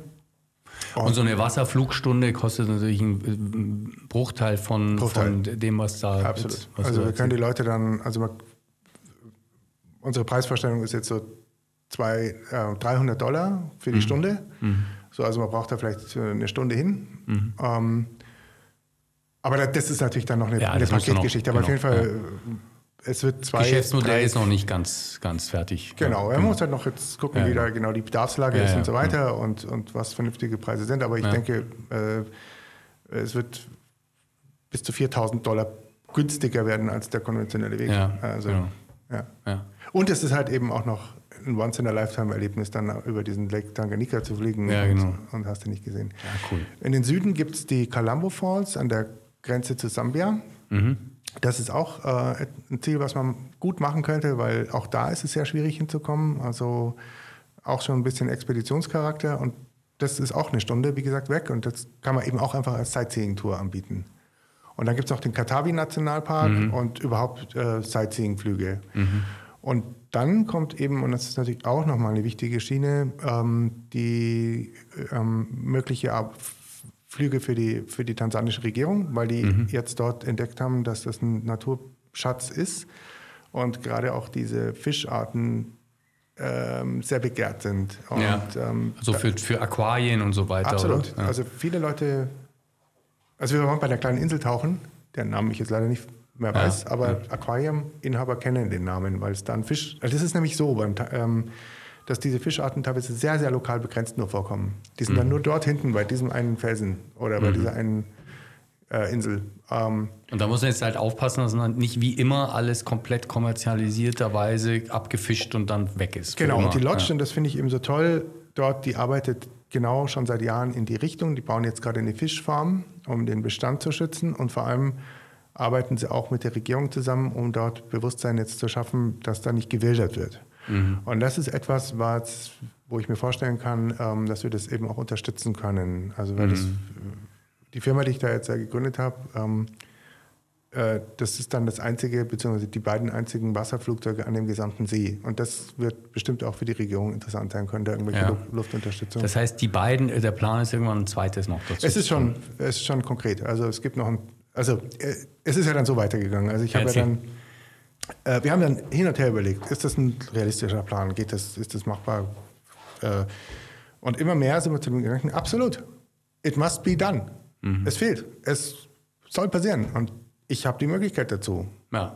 Weil du bist, du bist Pilot, Ja. Mhm. hast ja vor ein paar Jahren deinen Flugschein gemacht und jetzt hast du ein Wasserflugzeug gekauft. Genau, also der nächste Schritt, den ich dann gemacht habe, war das Ganze irgendwie zu sortieren. Ist es machbar, ist es nicht machbar? Und ich habe es unterteilt in drei Teilschritte. Ja. Schritt eins, ich brauchte eine tansanische Lizenz, weil die muss man konvertieren. Also man kann nicht einfach ähm, loslegen. Ja.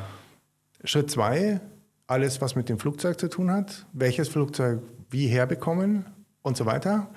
Und Schritt drei, die ganze Behörden, äh, die, der ganze Also behördliche Teil. Genehmigungen. Firmengründung, Be Genehmigungen und, und, und hast du nicht gesehen. Also das sind drei Schritte, also drei gleichwertige Projektteile. Ja. Ja. Drei Key Results mal wieder. Genau. Und das habe ich dann halt wieder nach alter Manier gemacht. Ich habe gesagt, ich fange mit dem ersten an. Das ist nämlich das, also nicht, ich habe schon gesagt, ich möchte parallel alles machen, aber der erste Investitionsschritt ist sozusagen die, die, die Lizenz. Ja. Und das habe ich dann, da habe ich dann eine Flugschule entdeckt auf Sansibar, das jetzt eben, mit der ich jetzt eben auch kooperiere. Und dann bin ich nach Sansibar gefahren. Also wir haben dann gesagt, wir machen das. ja. Wir Wer, machen das wer jetzt ist wir? Das war der Chris, also die Chris, Lodge-Leute. Luis und, und ich. Ihr drei. Okay, Genau. cool. Krasser Moment, sagst du ja. Also das ist eben dieser, die Würfel sind gefallen Moment, Mhm. wo du dann denkst, der, Genau, das Was ist da, wo es du vorhin Geier? beschrieben hast, wo du der denkst, oh scheiße, aber geil. ja, oder? genau. Aber wo du schon denkst, Ja. was mache ich jetzt wieder hier? ja. ja. Cool. Aber irgendwie war es auch, also es war so klar, das ist da, und das, ja. Gut, also Schritt eins. Dann bin ich nach Sansibar und habe dann dort eine Flugscheinkonvertierung gestartet. Und das war richtig nochmal ein Projekt. Also ich habe dort Flugstunden genommen auf Sansibar, International Airport. Ja. Ähm, ich habe ja hier eine kleine Maschine auf, äh, in Jesenwang, da haben wir 340 Bahnlänge und dort sind es drei Kilometer und ähm, also und inter, internationaler Flughafen halt. ja. Also das heißt, du fädelst dich dann zwischen irgendwelchen Boeings ein. Ja, genau. Also man muss sie zumindest äh, immer, man muss halt eben, also das war Ja. eine Herausforderung, also mit diesem ganzen, mit dieser ganzen Kontrollzone dort umzugehen, insbesondere mit dem Englischen, mit dem Swahili-Englisch dort. Ja, genau. Ähm, fliegerisch war es keine große Herausforderung, eben wegen dieser also es ist einfach zu fliegen dort. Also Ja. hier, ist es im Voralpenland ist viel anspruchsvoller, aber das ist easy eigentlich. Ja, aber als flach relativ ist und Alles flach, alles ähm, und- keine komplizierten Lufträume, gar nichts. Genau, nur die Kontrollzone ist halt das Thema und das Englisch. Also das war Ja. die Hauptvoraus also Herausforderung. Aber wir haben trotzdem tolle ähm, Manöver gemacht. Also zum Beispiel Notlandeübungen am, am Strand in, im, Ah. im Osten von, von Sansibar, also an den Touristenständen und und und. Ja. Ja, und dann, da, da, dann ging es aber ums Lernen. Also man muss tatsächlich nochmal den kompletten Stoff wirklich nochmal präsent haben, und zwar auf Englisch, weil das ist äh, dann nochmal geändert gewesen. Also ähm, ich habe wirklich viel gelernt nochmal. Und dann gab es eine praktische Prüfung und eine theoretische Prüfung und dann musste ich nochmal einen English Proficiency Test machen. Ich war in Stonetown in Sansibar bei einem Flugarzt. Das war auch ein Erlebnis für sich um die Lufttauglichkeit festzustellen. Also alles ein Abenteuer. Aber da habe ich ihm auch gesagt, selbst wenn es da endet, ja, dann war das trotzdem schon so eine abgefahrene Erfahrung. Und immerhin habe ich jetzt tatsächlich eine tansanische Fluglizenz. Ja. Hat hingehauen. hingehauen. Es war also dann ein langer Kampf auch mit, Bü- mit der Bürokratie, die richtigen Dokumente. Also man kann es sich nicht vorstellen, also bis, Ja. bis man dann die richtigen Dokumente hat und hin und her und Wahnsinn. Okay, also. Und das Zweite war, dass ich dann eben ähm, mit dem Cedric, das ist äh, von der Flugschule, ja. mein, also jetzt eben Kooperationspartner, der fand die Idee auch so abgefahren, dass er selbst auch ein eigenes Flugzeug als Wasserflugzeug umrüsten wird Ah, cool. Okay. und sich voll beteiligen wird. Und hier ist dann eben auch äh, eine entscheidende Hürde, hat er mir aus dem Weg geräumt. Das ist nämlich, ähm, dass er eine sogenannte AOC hat. Das ist eine Aircraft Operation Center. Das heißt also, um ein Flugzeug zu betreiben, braucht man so eine AOC. Also so wie da ist dann die Wartung Ganz genau. ist genau, okay. Ganz genau. Und das selber aufzubauen, ist ein Ding der Unmöglichkeit. Daran wäre ich gescheitert, hätte ich nicht geschafft, aber ich kann Weil es einfach sehr kostenintensiv ist. Du musst Zeit Hallen bauen und du brauchst Technik ja, das ist und du doch, brauchst ja, Leute auch, auch, auch, Ja. auch. Also man braucht natürlich einen Platz, aber und es wieder ist Lizenzen. bürokratischer Albtraum. äh, also er hat gesagt, er wird das, er weiß nicht, ob er es nochmal machen würde. Er hat da Ja. eineinhalb Jahre gekämpft. Okay, also das, hast, das hat er als Asset mitgebracht. Super. Das, das bringt, Ja, genau. super, und wie gesagt, und also das wäre eine nicht lösbare Hürde, die wäre mir zu hoch gewesen, ganz klar. Ja. Also das ist dann weggeräumt worden und ähm, Ganz kurz noch, und das finde ich eben so cool, manchmal muss man einfach mal anfangen, was zu machen. Und dann, dann kommen die Lösungen auf dem Weg. Genau. Und du le- lernst Leute kennen und, und aber eben wichtig eben dieses Unterteilen in so Ja. Teilabschnitte, Ja. weil, weil, weil wenn du natürlich irgendwie ganz zum Ende irgendwie Genau. ein Rieseninvestment gemacht hast und dann war alles Mist, ist auch blöd. Ja.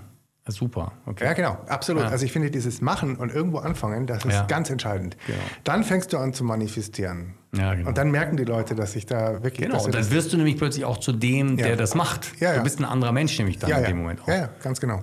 Genau. Ja. Wichtig, ganz wichtig. Also ich möchte das Buch auch schreiben für... Also ich glaube schon, dass ich jetzt ein paar, Inform also ein paar Erfahrungen weitergeben kann, auch Mhm. anhand dieser Geschichte, weil es eben wieder so prinzipielle Überlegungen sind, die aber beweisen, dass so eine Unternehmung auch in ganz anderen Rahmenbedingungen umgesetzt werden kann. Und das sind ja eben solche Überlegungen, wirklich es anzufangen. Ja. Die Tür auf, die Tür eintreten, anfangen, irgendwas zu tun. Ja. Das ist ähm, manifestieren. Manifestieren. Genau. Und immer wieder, immer wieder, also auch ganz stark immer wieder sich damit beschäftigen. Also wenn die Idee, Mhm. die Idee muss so gut sein, dass man sich wirklich jeden Tag gerne damit beschäftigt. Anfangen, Ziele setzen, Ziele unterteilen und Begeisterung spüren. Mhm. Ja. Ja?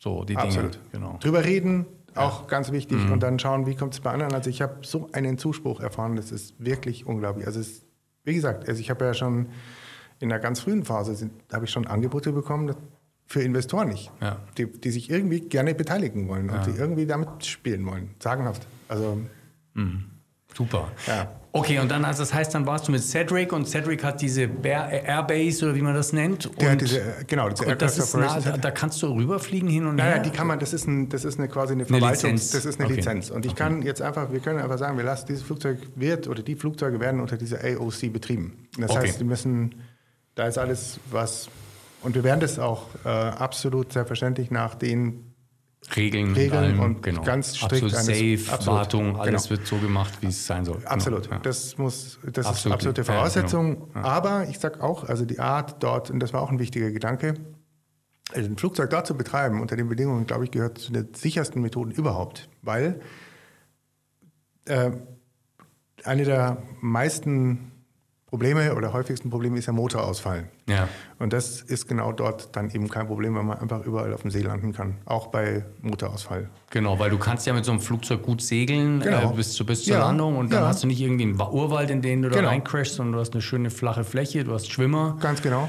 kannst da wunderbar landen und Überall. funken und sagen, hallo, holt, und holt uns hier ab, bitte. Genau, auf so. der Lodge ja. sind Motorboote und innerhalb von drei Stunden ist dann irgendjemand spätestens da. Ja, genau. Und das Super. ist halt was ganz was anderes, als wenn man über Urwald fliegt. Und da kriegt man ein Problem, da verschwindet man im Urwald. Also das ist, das hätte ich auch nicht gemacht. Ja, aber unter den Voraussetzungen, dass man wirklich sagen kann, also Ja. man geht einfach runter, äh, wann immer. Und ansonsten ist es ja auch, ähm, es gibt äh, nicht das, äh, keine Kollisionsgefahr. Ja? Du bist das einzige Flugzeug. Ganz genau. Diese ganzen Themen, die gibt es ja nicht. Also es ist eine wirklich sehr, sehr außergewöhnlich sichere Art, ein Flugzeug dort zu betreiben. War für ein wichtiger Faktor. Ja. Genau. Okay, und das heißt, und dann hat jetzt, also Cedric baut jetzt Schwimmer an irgendeine seiner Maschinen Ja. dran, ähm, die sich dafür gut eignet. Und du Die- hast, genau du hast gleiche. tatsächlich eine Maschine nach äh, Sansibar Jetzt. oder nach. Ähm, Gestern habe ich die Nachricht bekommen, es ist jetzt alles angekommen. Die Schwimmer sind Geil. da. Super. Die kommen aus Kanada. Der Bausatz ist da, der kommt aus ähm, äh, England. Und ähm, der Prop ist da. Das ist so ein spezieller Propeller. spezieller Propeller. Ja, neuer. Äh, neues Propellersystem, könnte ich auch noch mal was dazu zu erzählen. Das ist ein Vollcarbon-Propeller, sensationeller Durchbruch meiner Meinung nach. Extreme Leistungssteigerung, ähm, weniger Spritverbrauch. Das, das, das ist ja was, geht gar nicht in meinen Kopf rein. Ich habe ja so einen Elektromotor für Mhm. Segelboot, wo die auch so Werbung machen, dass der Propeller irgendwie so geschnitten ist, Ja. dass der irgendwie. Also ich finde das immer irre. Ich dachte, ein Propeller ist ein Ja, Propeller. ich habe das auch gedacht, ähm, dass da nicht mehr viel Innovationsspielraum ist. Aber ich war Ja. jetzt eben nochmal auf Sansibar und nochmal mit dieser, also das Flugzeug ist eine Ninja Mhm. und mit der gleichen Maschine unterwegs, mit diesem Propeller und das ist unfassbar. Also die Topspeed ist raufgegangen von 165 auf 200. Das ist Mhm. eine unglaubliche Leistungssteigerung. Ja. Ähm, Steigrate rauf von 800 auf 1200 Fuß die Minute und ähm, Verbrauch runter. Verbrauch runter um mehr als 10 Prozent. Wahnsinn. Und wir sind wirklich da rumgerockt. Also, Ja. Und das ist natürlich jetzt perfekt, weil die Schwimmer ja auch nochmal äh, Luftwiderstand haben und so weiter. Also das heißt, das gleicht sich aus. dadurch. wahrscheinlich überkompensiert es das sogar. Ja. Also perfekt, kommt jetzt auch nochmal gerade zum richtigen Zeitpunkt. Mhm. Ähm, aber ich, hab, ich fand es auch absolut erstaunlich, dass in dem Bereich noch solche Durchbrüche möglich sind. Ja. Mhm. Also sensationell. Also das ist jetzt alles da. Seit gestern, gestern habe ich die Mail bekommen, ist jetzt endlich alles angekommen. Wir sind ja dann noch in dieses Schiffscontainer-Problem, Evergiven und so weiter reingekommen. Die ganze Logistikkette ist ja gestört gewesen und das hat jetzt echt nochmal zu einer Verzögerung geführt, aber jetzt ist es im Hangar und wir haben dann einen speziellen Arbeitsplatz jetzt auf, also vorbereitet, da steht das ganze Material. Und ähm, Mitte September geht jetzt der nächste Schritt los, nämlich dass es zusammengebaut wird. Bauzeit ungefähr sechs Wochen. Und ähm, ja, so geht es jetzt weiter. Super. Ja. Das heißt, und dann wird das überführt, das werden die Flugzeuge, also da fliegst du, wie lang fliegst du darüber dann? Also das wären, ähm, muss man schauen, ähm, sind ja, würde sagen, müssen wir nachschauen, so 800, 900 Kilometer. Ähm, also ich denke, wir werden das vielleicht sogar in zwei Tagen machen. Weiß ich noch nicht genau. Also auch wieder ein kleines Abenteuer. das wird ein neues. super tolles ja. Abenteuer, da bin ich auch schon sehr gespannt. Wir fliegen also einmal Cross-Country quer Ja. durch Tansania und landen dann am See. Ja. Und haben eine Zwischenlandung. Da müsst ihr schauen, einen guten Flug, Flugplatz finden unterwegs. Genau, Ja. wahrscheinlich im Bayer. Das Ja. ist, da war ich auch schon bei der Zwischenlandung. Das, wir brauchen natürlich, das ist ein Amphibious, also es hat äh, Räder, also Räder auch, die man ausfahren kann. Genau. genau. Und das hat eine schöne ähm, Betonpiste, also Asphaltpiste. Da kann man dann, das wäre ein guter Punkt, um dazwischen zu landen. Sag mal, und Wasserlandungen, ähm, Mhm. das übst du dann dort, oder? Also ich habe es noch nicht gemacht. Ähm, wir, das ist jetzt auch noch ein Thema, was wir haben. Der Cedric kann das und Mhm. der, hat eine, der hat eine Lizenz. Ähm, er kann sie allerdings ähm, aktuell nicht weitergeben. Das heißt, ich muss mir noch ein Wasserflug-Rating besorgen. Ähm, technisch ist es keine, keine Schwierigkeit. Äh, das muss man einfach nur wissen, wie es, also Mhm. in Jesenwagen, Jesenwagen mit dem Doppeldecker landen ist in jedem Fall schwieriger. Mhm. Ähm, nur man muss halt wissen, wie es geht. Aber ähm, wir werden es wahrscheinlich so machen, dass wir einen Instruktor ähm, einladen auf die Lodge. Okay. Und der uns trainiert euch genau. und dann krieg, stellt er euch auch irgendwas aus, dass er euch jetzt trainiert Das ist dann ein richtiges offizielles Rating genau, ja. äh, in, der, in der Lizenz. Ja, okay. Genau. Aber Ja, cool. Das muss noch passieren. Ja, genau.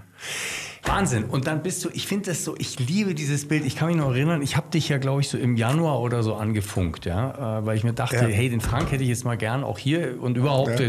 tun wir immer wieder mal einfach quatschen ein bisschen. Ja. Ähm, und dann plötzlich sagst du, ey, bloß nicht mit dem Telefon auf WhatsApp. Ich sitze nämlich gerade am Lake Tanganyika. und das ist eigentlich schon echt cool. Und dann ähm, Für den Kosten, gell? Ja, Kosten ist. Ja, klar. Und dann aber plötzlich, und dann hast du mir eben so begeistert erzählt, ja, du machst jetzt, wirst jetzt eine Fluglinie hier machen und so. Und ich habe plötzlich dieses Bild irgendwie von dir, ich finde das so cool. Ja? Ähm, du hast ja auch wirklich so viel schon gemacht in deinem Leben und du hast ja auch wirklich so hart gearbeitet und mhm. du hast eine Familie durchgebracht und großgezogen, mhm. was ja auch immer, immer eine große Sache und Challenge ist. Du hast ja auch relativ früh angefangen damit. Mhm. Ich weiß noch, wo wir so alle irgendwie eigentlich nur so Blödsinn im Kopf hatten, hattest du schon kleine Kinder, ja, mhm. und ähm, also hast da vielleicht auch ja, früher schon viel härter rangemusst als wir. Mhm. Vielleicht. Und jetzt bist du ein bisschen über 50 und mhm. machst plötzlich, und jetzt sehe ich dich plötzlich so Indiana Jones-mäßig, ja, plötzlich da über den See brausen, ja. weil du wirst ja selber fliegen auch, oder? Ja, natürlich. Genau. Ja, ja, unbedingt. Ja, ja. ja. Also es ist schon so konstruiert, dass, ähm, dass ich nicht dann immer, also das dass wir dann schon auch Piloten anheuern kann. Klar, also genau. ich möchte es schon so machen, dass das dann auch dass autark läuft. Du nicht die aber jetzt muss Bottleneck da bist. Aber jetzt genau, kannst du jetzt muss das erstmal alles etablieren und, und, zum Laufen bringen. Ja. Und die Firma heißt, die, also das habe ich ja auch noch parallel gemacht. Ich war da in Dar es Salaam noch bei einem Rechtsanwalt. Ich habe eine Firma gegründet, Air Tango. Air Tango. Air Tango mhm. Limited. Also ich, die Firma existiert mhm. und äh, ist startklar quasi. Mhm.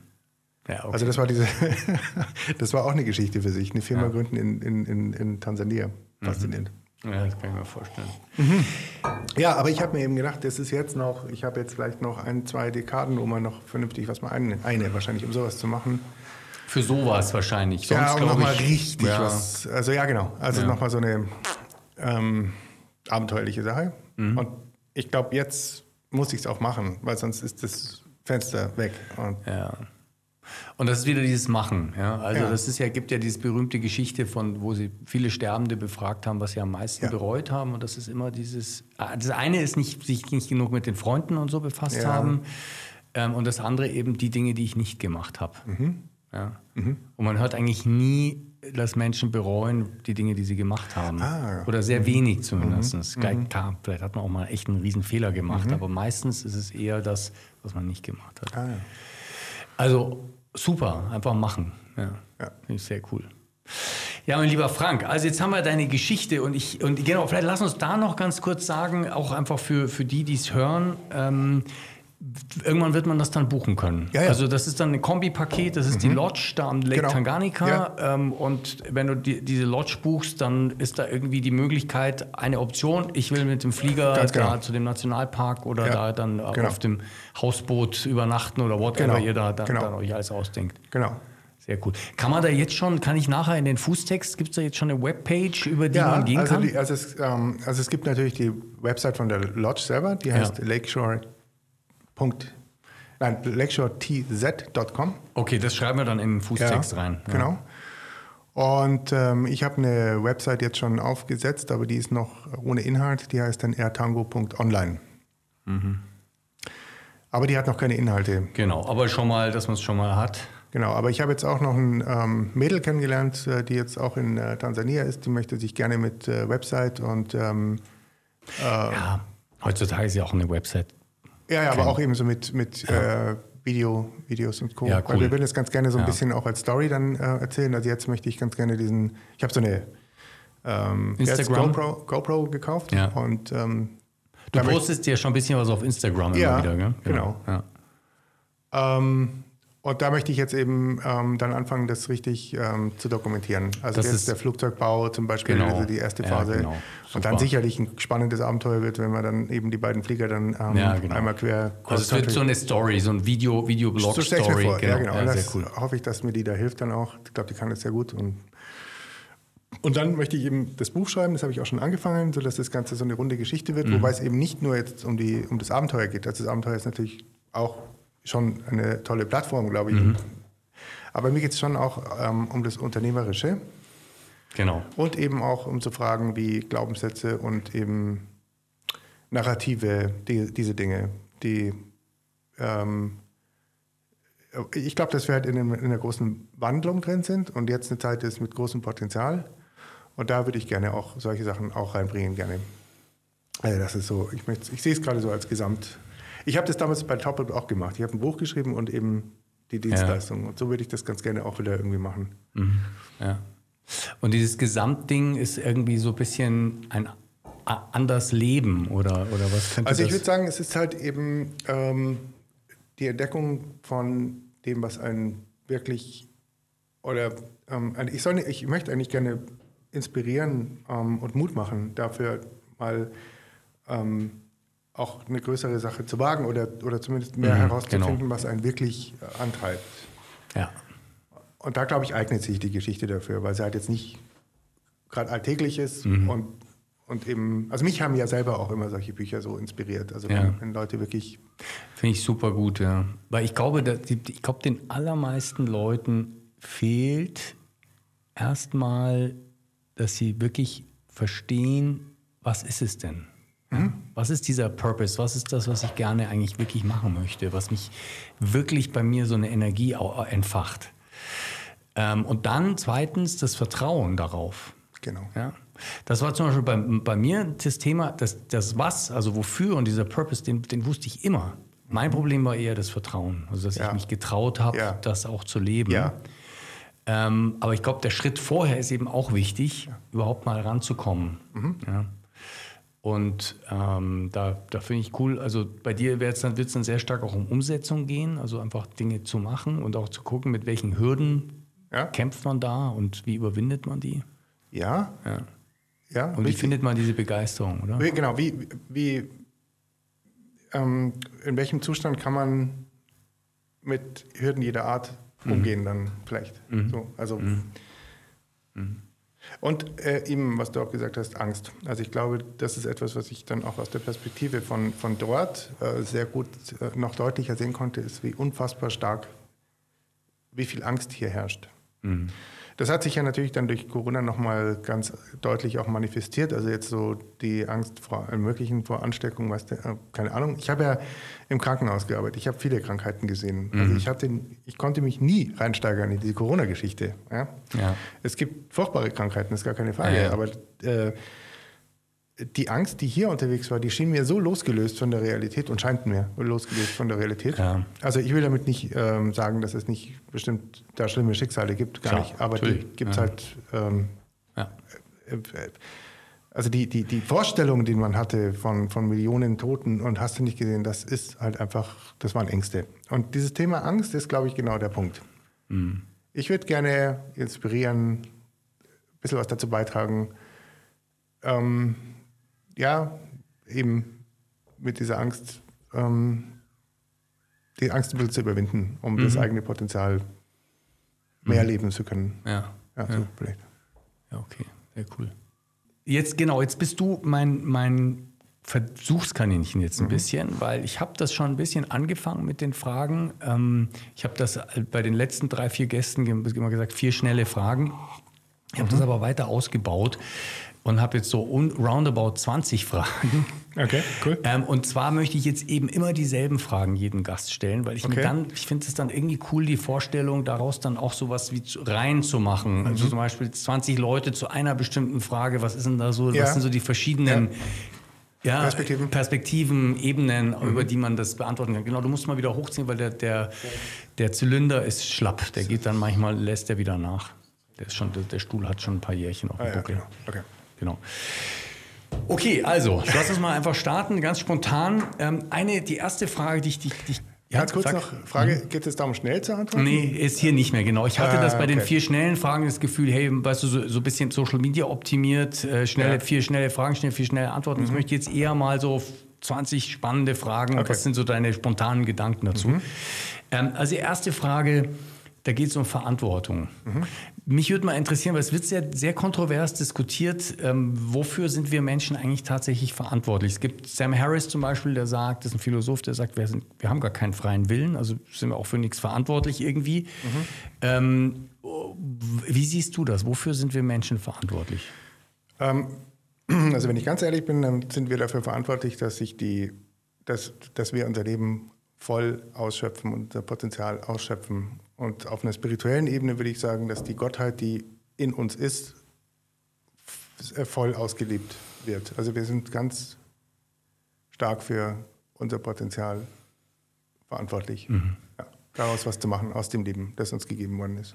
Okay, also das, was in uns angelegt ist, zur Entfaltung ja. bringen, so in die. Okay, sehr gut. Mhm. Gut, also das ist die Verantwortung, die wir haben. Mhm. Finde ich gut, gefällt mir. Ähm, dann würde mich mal interessieren, ganz bisschen, ganz eine andere Richtung, und zwar Heaven on Earth, Earth, ja, mhm. Heaven on Earth oder wenn wir es nicht so biblisch sehen wollen, so das, die perfekte Welt oder die mhm. richtig gute Welt. Mhm. Wie, wie, würdest du die beschreiben? Was wäre das für dich?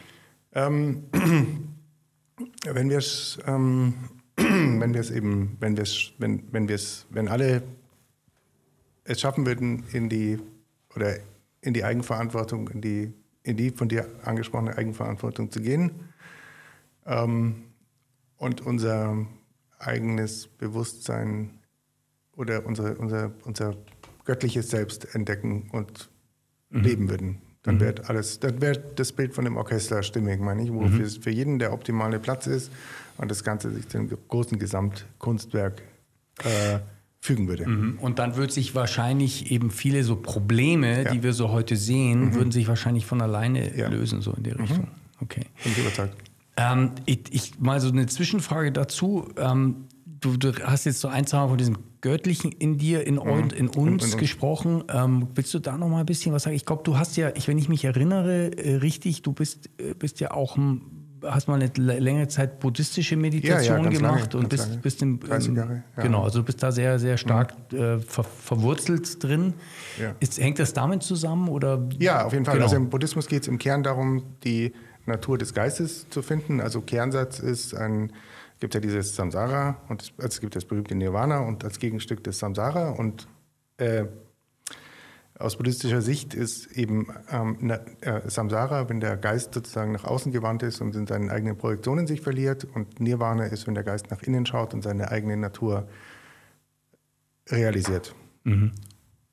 Das genau. ist eigentlich die Essenz. Okay, und da ist für dich dein, dein Ding, aber dass es da sowas wie so eine Art göttliche, göttliche Ordnung in uns gibt. Ähm, ohne dass du jetzt über so einen personifizierten Gott Absolut, mit Wallebart ja, nachdenkst, ja. sondern mhm. das ist irgendwie wie sowas wie eine höhere Intelligenz oder ein ja. höheres Bewusstsein oder irgendwas, genau. was in uns angelegt so ist. ist so mhm. Okay, habe ich richtig zusammengefasst. Ja, okay, cool. Danke dir, nur dass ich das nochmal richtig will. Dann eine Frage. Was würdest du gerne wissen? Das ist eine sehr gute Frage.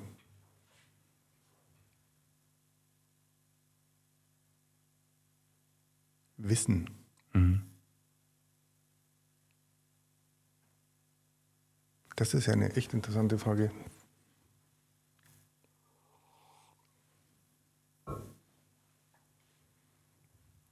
Kann ich nicht beantworten. Mhm. Mal die Frage, vielleicht das Konzept von Wissen. Ist das sowas, was, was, was wäre denn Wissen überhaupt? Das wäre meine erste Frage genau. gewesen. Was ist Wissen? Ja, frag doch mal. Frag dich mal selber. Mhm. Also die überspringen wir jetzt die Frage, weil die weiß ich, dass ich die jetzt nicht beantworten kann. Ah, okay, da muss gut. länger drüber nachdenken. Okay, ja, cool. Gut. Mhm. Überspringen wir, ja. Ähm, ja, Wissen. Das hat irgendwas mit Gewissheit zu tun oder so, würde ich sagen. Aber spannend, dass dich das so. Lass, lass schauen, vielleicht poppt ja nachher nochmal was hoch, mhm. dann kannst du es sagen. Ähm, okay, ähm, der Himmel auf Erden ist ja so dieses alle, alle zusammen ähm, äh, sozusagen funktionieren gut. Für dich dein persönliches erfülltes Leben ist dann auch wieder deckungsgleich, ebenso dieses, dieses, diesen inneren mhm. Sinn mhm. ausleben. Umso mehr das gelingt, umso mhm. besser fügt sich alles. Mhm. Okay. Mhm. Dann eine sehr existenzialistische Frage. Was glaubst du, bleibt von uns übrig? Ähm, alles. Mhm. Cool. Das ist eine sehr gute Antwort. Sehr cool. Mhm. Kann ich sofort was damit anfangen. Ähm, dann, du hast vorhin sehr viel gesprochen von diesem, eben, das, es motiviert dich etwas, ja, und dann, mhm. dann wirst du, dann wirst du, bist du bei 100 Prozent. Könnt, kann, könntest du das irgendwie zusammenfassen? Was ist so dein persönlicher Lebenssinn, das, was dich motiviert? Ja, also ähm, es ist ähm, genau das, was jetzt hier in Tansania passiert, bringt alles vollkommen auf den Punkt. Mhm. Also es ist äh, was Pionierhaftes, was Neues machen, was was Inspirierendes machen, was Abenteuerliches machen, was entdecken, neue Horizonte, neue Herausforderungen, neue Menschen, neue Konstellationen. Da ist alles, also wirklich alles in dem Projekt drin, was Mhm. mich motiviert. Okay, super. Danke Also- dir. Ähm, wie würdest du sagen, was, das ist jetzt so eine, eine sehr allgemeine Thematik, aber ich würde gerne wissen, was du davon, was da so dein Gedanke dazu ist oder dein Approach. Was ist Liebe? Was ist das? Das ist die absolute Uressenz im Universum. Alles ist Liebe. Wie kann man das? Ähm, ich kann dem vielen, was dazu gesagt worden ist, bestimmt nichts Brauchbares mehr hinzufügen. Aber ich glaube, es ist die, der, das ist die Ur, der Ur, ja. Lass mich, nee, sag erst mal zu Ende deinen Sinn. Also ähm, ich glaube, das ist der Urwunsch oder die Urkraft. Ja, ich kann es nicht, ich kann es nicht weiter. Weil mir fällt gerade eine Sache auf, vielleicht müssen wir noch mal ein, eine Sache aufklären. Also mir geht es jetzt hier nicht darum, ein, sozusagen wie so ein enzyklopisch, enzyklopisch, enzyklopädisch, Ja. definitorisches Ding aufzubauen, sondern mir geht es eben genau darum, jeder Mensch ist, ist dieser Punkt in, in diesem Universum oder in dieser Schöpfung oder wie wir es nennen, der, der eine ganz absolute einzigartige Kombination von Faktoren darstellt. Und mich interessiert das eben so sehr, weil das ist so meine Art, Erkenntnis zu gewinnen, wenn ich so viele solche Punkte sehe und schaue, was, was sind denn die, was ist der Response dieser Punkte, also dieser Menschen. Ja. Was baut sich da für ein Bild zusammen? Also das heißt, wenn ich dich frage, was ist Liebe, dann geht es mir nicht darum, dass du jetzt definierst allgemeingültig, sondern was bedeutet das für dich? Und genauso wie was bedeutet Wissen für dich? Ja, also so so in Ja. die Richtung. Ja, okay. Ähm, ja, verstehe ich. Ähm, also für mich bedeutet das äh, ganz stark ähm, den Blick auf die Welt und auf ähm, ähm, äh, hat viel mit Mitgefühl auch zu tun, also zu sehen, also Menschen und Wesen allgemein in ihrer Situation hier wahrzunehmen, umfänglicher vielleicht wahrzunehmen, aus so einem Blick der Liebe, der nicht nur aus, also das ist, das ist halt so entgrenzend auch, also man, man es erweitert den, den Blick aus dem, vielleicht ist es die Gegenkraft zu dem negativen Ego, was wir de- definiert haben, weil es entgrenzt, weil es einen rauszieht aus dieser Selbstbefangenheit und aus dem Kokon. Mhm. Okay, cool. Das finde ich jetzt eine sehr spannende Spur. Fand ich, Mhm. Das fand ich sehr interessant. Okay, vielen Dank dir. Ähm, dann, wir haben auch gerade schon mal von Angst gesprochen. Du hast so gesagt, Angst überwinden, man Mhm. sollte seine Angst überwinden. Was ist aber Angst eigentlich überhaupt für eine Kraft und Mhm. welche Rolle spielt sie? Also ich würde ähm, sagen, es gibt eine ganz gesunde, genau wie beim Ego auch, es gibt eine ganz gesunde Angst. Ja. Und die sollte man natürlich auf gar keinen Fall überwinden, sondern sehr, sehr wahrnehmen. Ähm, aber es gibt so eine äh, subtile Angst, so eine nagende Angst, ähm, die vielleicht so in moderner Sprechweise mehr sowas wie eine niedrige Frequenz ist oder sowas. Also es geht um dieses nagende, eine, eine Unsicherheit, eine Grundunsicherheit über das eigene Sein und Selbst und so weiter. Und die ist zers- zerstörerisch. Also Angst äh, per se ist absolut vernünftig in bestimmten Situationen. Das ist ein Warnsignal, ganz, ganz natürlich, ganz organisch, ganz richtig. Aber es gibt eben diese bleierne Angst, diese subtile Angst. Okay, genau. Also das heißt, das ist so der, der Unterschied zwischen dieser, sagen wir mal, natürlichen Fight-or-Flight-Reaktion auslösend. genau. Also du fliegst jetzt in deinem in deiner Ja. Kosmos wärst, du fliegst mit einem Flieger über den Ja. Lake und plötzlich siehst du da einen riesigen äh, äh, Gewitterkumulus. Und ich sollte Angst davor Und dann haben. solltest du vor dem Angst Genau. haben und gucken, wie du jetzt da schnell Richtig. wegkrieg, Ganz wegkommst. genau. Und dann eben diese andere, die, die ist ja immer so diffus auch, dieses Genau. Bleierne. Ja. Und da jetzt mal, wenn wir da nochmal drauf schauen, ähm, was ist aber, ist das nur etwas zu ver Verwerfliches oder ist, hat das, kann das auch irgendeine Funktion haben in nicht. unserem Leben? Nein, ich glaube nicht. Die sollte, die sollte wirklich, die ist meiner Meinung nach nur schwächend, nur destruktiv und äh, bringt niemandem, außer vielleicht irgendjemanden, der davon profitiert, Mhm. äh, weil, weil, weil, weil man, ja, äh, nee, für, ich glaube, sie ist sinnlos. Für einen selbst ist sie schädlich. Für den, der sie hat, ist sie Ja. schädlich. Ähm, für jemand anderen kann, Kann es sie sehr sinnvoll sein. sein. Also genau. ich glaube, es, das, lebt, das leben ganze Industrien von, den, von dieser Art von Angst. Genau. Ja. Und ähm, man könnte viel darüber spekulieren, wie bewusst die eben auch äh, geschürt werden. Ja. So, und jetzt für das Individuum, wie, wie gehen wir um damit? Indem man ähm, genau seinen Energiehaushalt beobachtet und genau guckt, welche Informationen, meistens basiert es ja immer auf Informationen, bei mir was auslösen. Also mhm. ich glaube, das Gegenmittel ist wirklich ähm, bewusst sich darüber werden. Und das ähm, Meditation, weil du es ja vorhin angesprochen hast, ist ein sehr gutes Mittel, um mal genau zu gucken, was eigentlich Sache ist. Also Meditation, mhm. falls wahrscheinlich werden ja die meisten damit eh vertraut sein, aber Meditation ist ja nichts, äh, wo man irgendwas drüber kleistert, sondern es ist eigentlich erstmal gucken, was ist. Was ist da, genau, was ist dort. Ja. ja. Also hinschauen. Mhm. Angst ist genau. gleich hinschauen. Und wir haben eben die Reaktion, oh, weg genau. und genau. hinschauen. Ja, ja, ganz genau. Und da ja. ist es dann eben oft so, wenn, wenn, und das habe ich auch oft gemacht, die Erfahrung, wenn man nämlich die Angst anschaut und guckt, jetzt zeig mir mal deine Waffenangst, zeig sie mir mal. Mhm. Dann passiert eine Umdrehung, dann wird diese Energie frei. Mhm. Und man kann sie für sich wandeln. Okay. Also das heißt, da steckt nämlich auch doch noch eine Energie. Angst drin. ist Energie. Unbedingt. Genau. Also Angst ist sogar sehr viel Energie. Ja.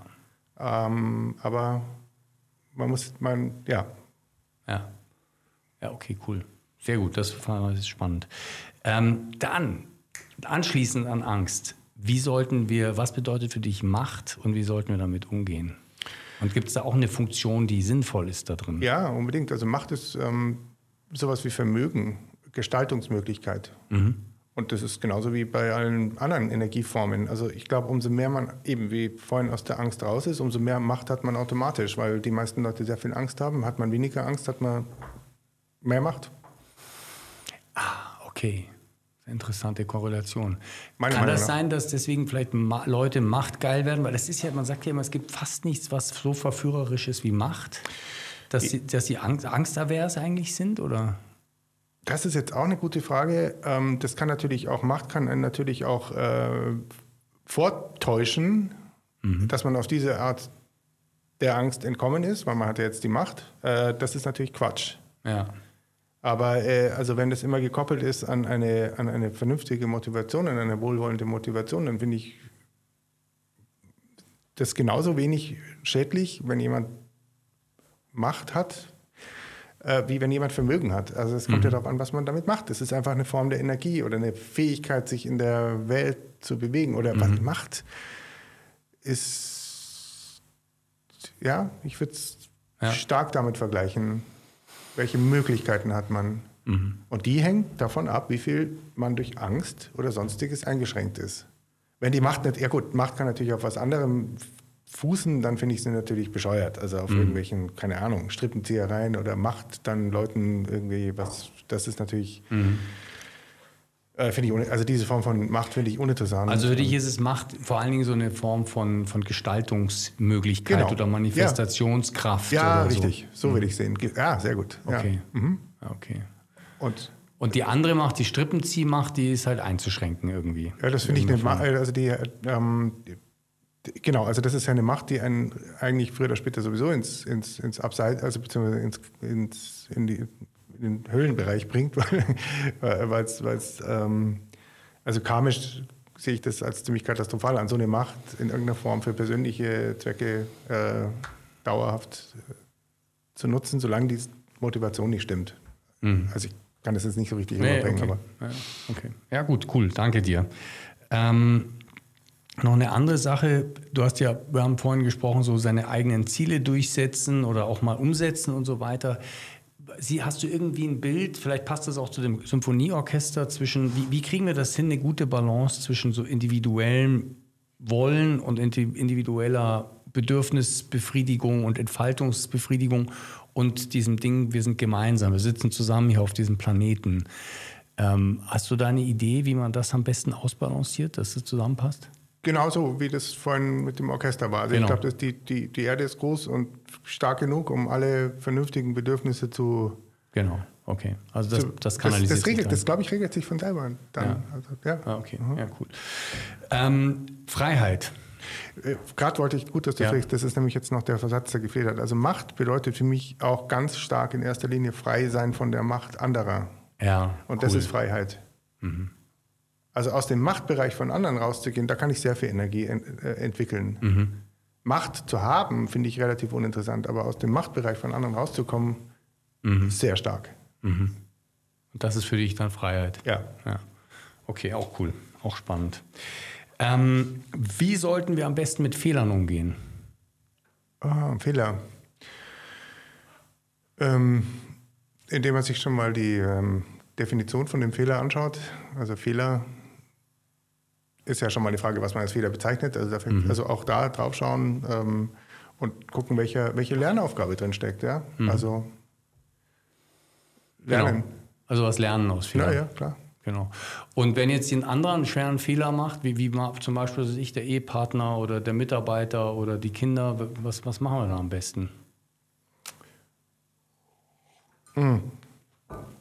Oh. Kann ich pauschal nicht beantworten. Also, Okay, situativ. also es ist, ist ja auch wirklich total abhängig davon, jetzt, was für ein Fehler das ist. Also wa- was, was jetzt ein Fehler aus. Also wenn, wenn wenn halt ein Fehler passiert, weil man jetzt irgendwie, ich sag's mal, einen Autounfall baut, dann hil- hilft man halt mit, den Schaden zu begrenzen. Ich hatte so ein schönes Beispiel, das passt so gut zu dir. Ich habe es leider vergessen, wie der hieß. Das war so ein ganz berühmter Kunstflugpilot. Ja. So in der frühen Zeit. Und der ist da immer so rumgereist von, von Show zu Show und hat da wahnsinnige Kunststücke gemacht mit seinem Flugzeug. Und da hatte er dann, einmal ist er losgeflogen und hat gerade in irgendeiner Wahnsinnsschrauben, keine Ahnung, Ding, ist, war plötzlich der Motor aus, weil kein Benzin mehr drin war, weil der Typ unten vergessen hat zu tanken. Ja. Also der Mensch unten Ja. am Hangar. Und dann hat er es irgendwie geschafft, diesen Flieger zu landen und ähm, hat dann diesem Menschen den, den Auftrag gegeben, das Flugzeug zu tanken. Also sozusagen jetzt dafür zur Verantwortung zu übernehmen, dass das Flugzeug beim nächsten Mal vollgetankt ist. Aha. Wahnsinn, oder? Also statt den, den hat, der hat den nicht gesagt, Ja, ja. äh, du fliegst jetzt raus, sondern Ja, ja. Krass. Mhm. Sehr, sehr mutig. mutig, ja. Ja, und, und advanced.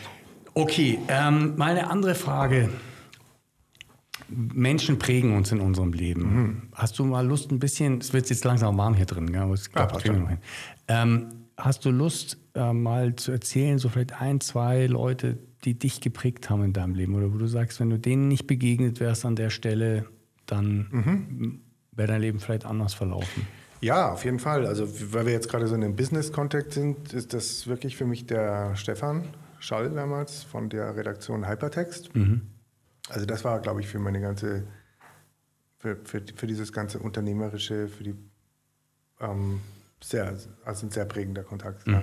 Also, weil da eben alles drin war. Da war der Umgang mit Kunden, aber die Professionalität drin und, und einfach auch die Aufgaben, die ich und, und die Jobs, die ich noch gar nicht so kannte. Also, da war, also das war unfassbar ergiebig. Es waren eineinhalb, eineinhalb Jahre oder so.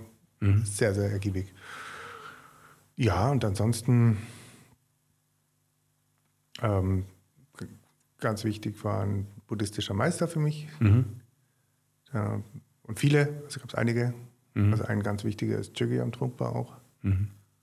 Ähm, also gibt es viele, ja, es gibt viele, viele, viele prägende Figuren. Und die buddhistischen Meister, bei denen warst du auch mal gesessen Ja, und, Äh, und die haben dann irgendwie dich, dir, dir irgendwie irgendwas gezeigt oder irgendwas ja. geholfen, Ja, ja. dir da einen Schritt weiterzukommen. Der, Unbedingt, ja, ja. Genau.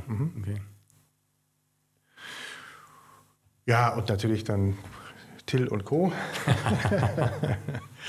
was, was, hat Till, was, was war Tills Einfluss auf dein Leben? Auf dein Leben? Aber das war einfach die, das war einfach das wahnsinnig viele Lachen. Also wir haben einfach wahnsinnig viel Spaß gehabt. Also es war ja immer so sensationell witzig einfach und ähm, ähm, und eben die, die, also die Vielfalt. Das war ja wirklich von von Feststoffrakete über über U-Boot bis zu Baumhaus. War ja wirklich alles äh, irgendwie dabei. Unterirdisches Haus auch. Auch ja. Aber Stimmt, das ist U-Boot auch, furchtbar, furchtbare Geschichten. Oder auch dieses Tauchen mit dieser Luftpumpe und Mhm. dem Gartenschlauch dran, oder? solche Sachen, oder? Also ich meine, das war doch einfach ja, das sehr prägend.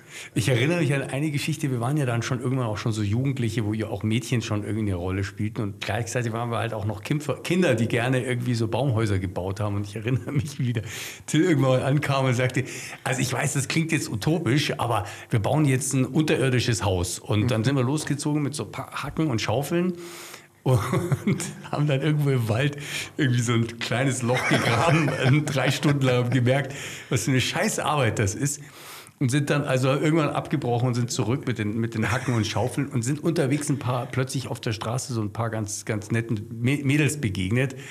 Und dabei, dass uns irgendwie peinlich war, ist zu erzählen, was wir da mit den Hacken und Schaufeln irgendwie eigentlich äh, da machen wollten. Äh, lustig. Okay. Ähm, was würdest du sagen, ist denn Freundschaft eigentlich? Wie würdest du das definieren? Also das äh, uh, auch schwierige Frage. Mhm. Also da ist für mich vor allem auch irgendwie so dieses äh, kontinuierliche irgendwie auch wichtig. Äh, also das ist ähm, so, dass, ähm, dass, dass man eben also dass man Gemeinsamkeiten hat, die einen eben auch über so diverse Phasen im Leben tragen. Mhm. Ähm, und so eine Loyalität irgendwie auch, glaube ich. Ja. ja. Mhm. Aus, äh, eben, ja. Schwer auch. Schwer, Schwer ja. Ja, ja. Ich finde es nach wie vor sehr cool, dass dir auf, das Frage, auf die Frage Wissen nicht so nicht richtig was einfällt, weil das mhm. könnte auch eine Antwort schon sein. Ja? Mhm. Also finde ich interessant. Muss man nochmal nachher drüber reden. Okay, jetzt kommt was super Existenzialistisches. Ähm, was ist dein Blick auf den Tod? Da haben wir schon drüber gesprochen. Tod ist aus meiner Sicht ein Dimensionsportal, was uns bis jetzt äh, durch geschickte Mittel ein bisschen verschleiert worden ist. ähm, ist ein Übergang in eine meiner Meinung nach feinstofflichere Daseinsebene. Mhm. Ist überhaupt nicht weit weg von uns. Ähm, ich sehe es mehr so was wie Kleiderwechsel. Mhm. Ähm, bestimmt äh, also nichts, wovon man eigentlich Angst haben muss, ganz mhm. im Gegenteil. Also ich glaube, der Tod ist etwas, wo wir sozusagen auf, von der Ebene dann, aus der Ebene, aus dieser Inkarnations, aus dieser Ebene des Daseins verschwinden, aber ähm, wo die Seele dann sozusagen aus dem Leben, was jetzt statt aus dem letzten Leben dann auch wirklich die Ernte sich einholen kann. Und ähm, ja, also eigentlich eine eine, eine Reise in eine feinstoffliche Daseinsform. Das mhm. ist für mich der Tod. Mhm. Ja. Und was würdest du sagen, müssen wir, können wir tun, damit diese Reise optimal stattfindet? Da sind ja die Buddhisten, glaube ich, haben da viel Know-how auch, aber also, was ist so deine persönliche Sicht darauf? Genau, also ich glaube, das, was du vorhin gesagt hast, das ist eben wichtig, also das ist, dass man so leben sollte, dass man nicht bedauert. Mhm was man alles nicht gemacht hat oder was man im schlimmsten Fall eben auch alles an Schuld auf sich geladen hat. Man darf nicht vergessen, es gibt auch viele Menschen, die wirklich echt dann äh, Schuld auf sich laden in diesem Leben. Also das mhm. würde ich nicht empfehlen. Ähm, Ganz kurz, Schuld. Ähm, Schuld klingt, klingt so, ist das, ist das wirklich Schuld oder ist es eher einfach, du lädst quasi, du hast so ein Bankkonto, wo du halt so ein paar Dinge drauflädst, die du, die du halt dann wieder, wieder abarbeiten oder irgendwie verarbeiten musst. Schuld, Schuld ist ja, hat ja was so mit, also ist ja ein christlicher Begriff und hat dann auch was mit Hölle und ich weiß nicht was zu tun. Also ich glaube halt einfach, wenn man, wenn man, wenn man anderen Wesen Schaden bewusst zugefügt hat, zum Beispiel, ja. das ist Schuld für mich. Okay. Und das, das ist wie ein Konto, was du dann. Ja, ich glaube, ich, ich, ja, also das glaube ich auch. Also ich glaube da auch sehr stark an dieses Karma, äh, an, an karmisches Gesetz. Ähm, aber äh, also ich glaube halt auch im Todesmoment kann einem das halt auch sehr, oder wenn es dann näher rückt, dann kann einem das, dann kann einem das halt sehr, also einholen. Ja. ja. Wenn du jetzt irgendwas Blödes gemacht hast, sagen wir mal, ich habe, ich weiß nicht, habe ich dir erzählt von dem Ronald Sanford? Nee. Ah, okay. Ich habe einen, ich habe einen Brieffreund. Mhm. Das ist ein Amerikaner, der sitzt seit 30 Jahren im Gefängnis, mhm. weil er als 13-Jähriger wohl zwei alte Damen umgebracht hat. Mhm. Und ähm, da ist die Frage, und das amerikanische System sperrt den lebenslänglich weg, und mhm. zwar noch länger, also 170 Jahre. Das heißt, er wird nach allen mhm. normalen nicht nie mehr rauskommen aus dem Knast. Der hat das mit 13 gemacht. Mhm. Ja. Ähm, und da kommt für mich genau diese Frage hoch, ist das irgendwann mal abgegolten? Also ich meine. Also solche Sachen, die würden, die, also klingen für mich auch so. Ähm, äh, also wir haben da vielleicht eine begrenzte Sicht auch drauf. Also so karmische Auswirkungen, äh, die können halt sich auch in so einer Situation meiner Meinung nach äh, manifestieren. Das heißt, es muss gar nicht unbedingt jetzt um diese zwei Frauen jetzt mm. gehen. Es können auch die Auswirkungen von ja. Sachen, die von sonst woher kommen. Ja. Deswegen, also ich glaube, es ist generell sinnvoll, okay. und das ist auch eine typische buddhistische Aussage, äh, begehe keine einzige, äh, begehe keine einzige negative oder schädliche Handlung. Man weiß nicht, was die Auswirkungen sind. Ja. Aber das ist sozusagen so die, die Lebensführung an sich. Also ähm, ich glaube, es ist, es ist äh, eigentlich das, was wir vorhin besprochen haben. Also dass man ähm, äh, ein, ein, ein, versucht, das sinnvoll auszuschöpfen und zu leben. Aber im konkreten Todesmoment, also im Sterben an sich, da ist es, glaube ich, sehr wichtig. Also das ist jetzt nochmal ein extra Thema. Da mhm. ist es zum Beispiel äh, das habe ich jetzt auch schon von mehreren Seiten gehört, gut, wenn man den toten Körper noch eine Weile in Ruhe lässt. Ja. Also das, was wir hier haben, so schnelles schnell weg und fertig. Ja, ja, das ist nicht. Das äh, ist eine Weile. Wie, wie lange drei Tage, sowas in der Art. So lange. Ja, ja, ja. Weil mhm. es wohl so ist, dass die Seele noch ein, eine Weile braucht, um. Ja, ja. Ich, es gibt ja diese verschiedenen Räume, die mhm. da durch die die durchläuft. Mhm. Also das wäre so das Konkrete auch. Also das, ähm, mhm. Deswegen wäre es eigentlich besser, Menschen zu Hause sterben zu lassen, ja. wo sie die Ruhe haben. Ja. In Krankenhäusern geht's, da wird es halt sofort weg genau. organisiert. Richtig, genau. Hm. Ja. Okay. Also dem die Ruhe zu geben, wahrscheinlich, es gibt ja auch diese, diese Übergangsgebete und diese Sachen, mhm. ähm, Bardo oder wie heißt das? Ja, die Bardos, ja. Genau. Aber ja. das hat nur dann Sinn, wenn jemand damit vertraut ist. Ja, also genau, glaub, sonst ist das was Fremdes, ja, ein Fremdkörper absolut. für den. Ja, genau, genau. würde ich auch sagen. Mhm. Äh, Nochmal ganz kurz zurück zu dem Ronald Sandford. Ähm, mein Bild von dem ist nämlich auch, dass der, der ist nämlich eigentlich wie ein, wie ein weiser Mönch, der mhm. in, sein, in, seiner Höhle sitzt. Ja, ja, ja? so kann man es ja auch sehen. Genau. Und ich mhm. habe manchmal das Gefühl, dass vielleicht sogar, ja, genau, mhm. also das ist genauso, hat er sich sein Umfeld gebaut, ja. um in Ruhe und unbehelligt ja. in seiner Höhle zu sitzen. Ja, möglicherweise. Ähm, und das ist. Äh, ist eine Frage, alles eine Frage der Sicht auch. Ja, genau. Mhm. Ähm, genau. Obwohl es immer, genau, die Frage dann ist, ja, kann man sowas einfach so sagen, aber ja. Okay, ja, vielen Dank dafür. Ähm, jetzt kommt eine echt, echt harte Frage. Okay. Wer bist du? Ah, mh. Hm. ja, die ist natürlich nicht ohne. Ähm,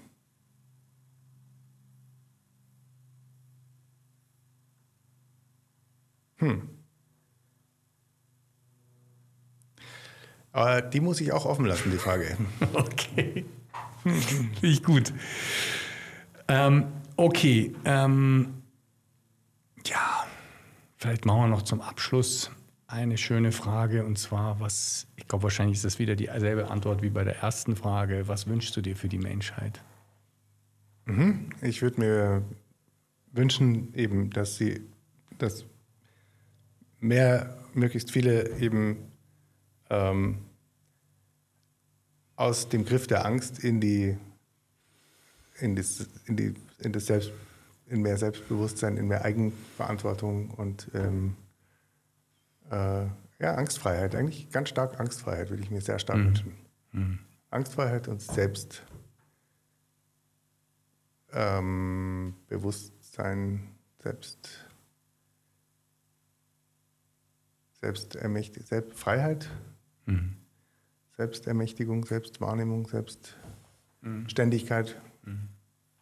Okay, cool. Freiheit, ja. Ja, es ist interessant, weil, das, weil meine, meine Gedankenwelt gar, gar nicht so weit weg ist von der, die du hast. Mhm. Und ich finde es aber so spannend, weil so ein bisschen kleine andere, genau was ich mir erhofft habe, so ganz leichte andere ähm, Winkel da drin sind. Das finde ich ganz spannend. Jetzt fällt ja. mir noch was ein. Ich würde ja. mir, würd mir sehr wünschen, dass die Spaltung überwunden wird. Genau. Mhm. Und das hängt zusammen. Angstfrei, mhm. Angst und Spaltung ja, ja, ja, genau. hängt total zusammen. Ja, genau. Genau das. Und für dein eigenes Leben noch irgendein Wunsch oder ist da eigentlich alles? Ja, ich hoffe jetzt sehr, dass das alles funktioniert und ich mhm. wünsche mir sehr, dass es zu dem wird, was ich mir vorstelle, dass es also alle bereichert und begeistert und dass, ein, ähm, dass es alles äh, sich jetzt manifestiert. Mhm. Okay, sehr cool. Ja, ja. Lieber Frank, ich habe jetzt noch eine letzte Sache, ähm, wenn du Lust hast. Ich habe dich da nicht vorgewarnt, die anderen habe ich manchmal vorgewarnt. Und zwar, hast du irgendeine Frage? Irgendwas, wo du sagst, entweder ein Knochen, an dem du immer wieder mal kaust oder irgendwas, was du mich fragen willst. Kein Muss. Mhm.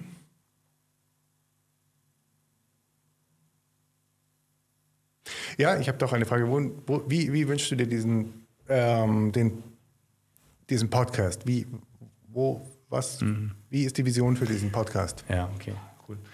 Also, ähm, ich, meine Vision ist, sind, zwar, sagen wir mal, ein paar Sachen. Das eine ist, ich finde es schön, dass das, ich hätte es gerne, dass der Podcast etwa einer wird, wo Menschen von Menschen was lernen. Mhm. Aus den Lebensgeschichten.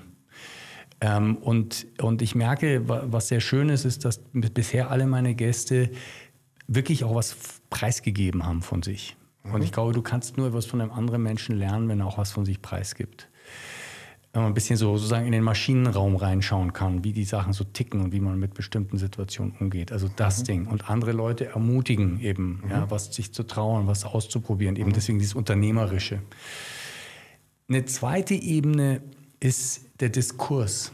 Ich, ich sehe eben, wie gesagt, ich schaue mir viele amerikanische Podcasts an und da gibt es so wahnsinnig gute, wichtige Diskurse über wohin, quo vadis, wohin geht es mit uns? Ja? ja? Was ist die Reise für uns Menschen? Mhm. Wie, wie wollen wir unsere Gesellschaften strukturieren und gestalten? Wie wollen wir miteinander mhm. umgehen? Mhm. Was machen wir mit den Technologien? Super, ja. Äh, was, Super. Ja, was, aber auch was ist, was, wie, wie müssen wir eigentlich unsere Geschichte mhm. interpretieren? Ja, ja? absolut. Ähm, und, und, ähm, und, und ich finde, dass wir da wenig haben in Deutschland. Ja. Mhm. Und ich hätte gerne langsam aber sicher, dass der Podcast eben auch diesen Aspekt anfängt mit zu bearbeiten. Ne? Fantastisch. Ja, dass mehr Diskurs ja. stattfindet. Und deswegen werde ich eben auch anfangen, dann auch teilweise englischsprachige, ja. um einfach auch da das, mhm. den, den, Raum zu öffnen. Aber ich hoffe auch, dass, ich bin mir auch sicher, wir haben viele spannende Gäste in Deutschland, die da wirklich auch was zu sagen haben. Ähm, bei dem Englischsprachigen, das ist dann vielleicht noch so eine dritte Ebene, ist, ich möchte gerne aber auch so eine Art von internationalen Diskurs, das ist jetzt sehr groß gedacht, mhm. aber weil ich denke mir, wenn wir uns die Amis anschauen, da ist es spannend, aber es ist immer, du bist wie so ein Zaungast, der durch so ein Fenster reinschaut mhm. ja, und ich denke, ah ja, spannende Diskurse.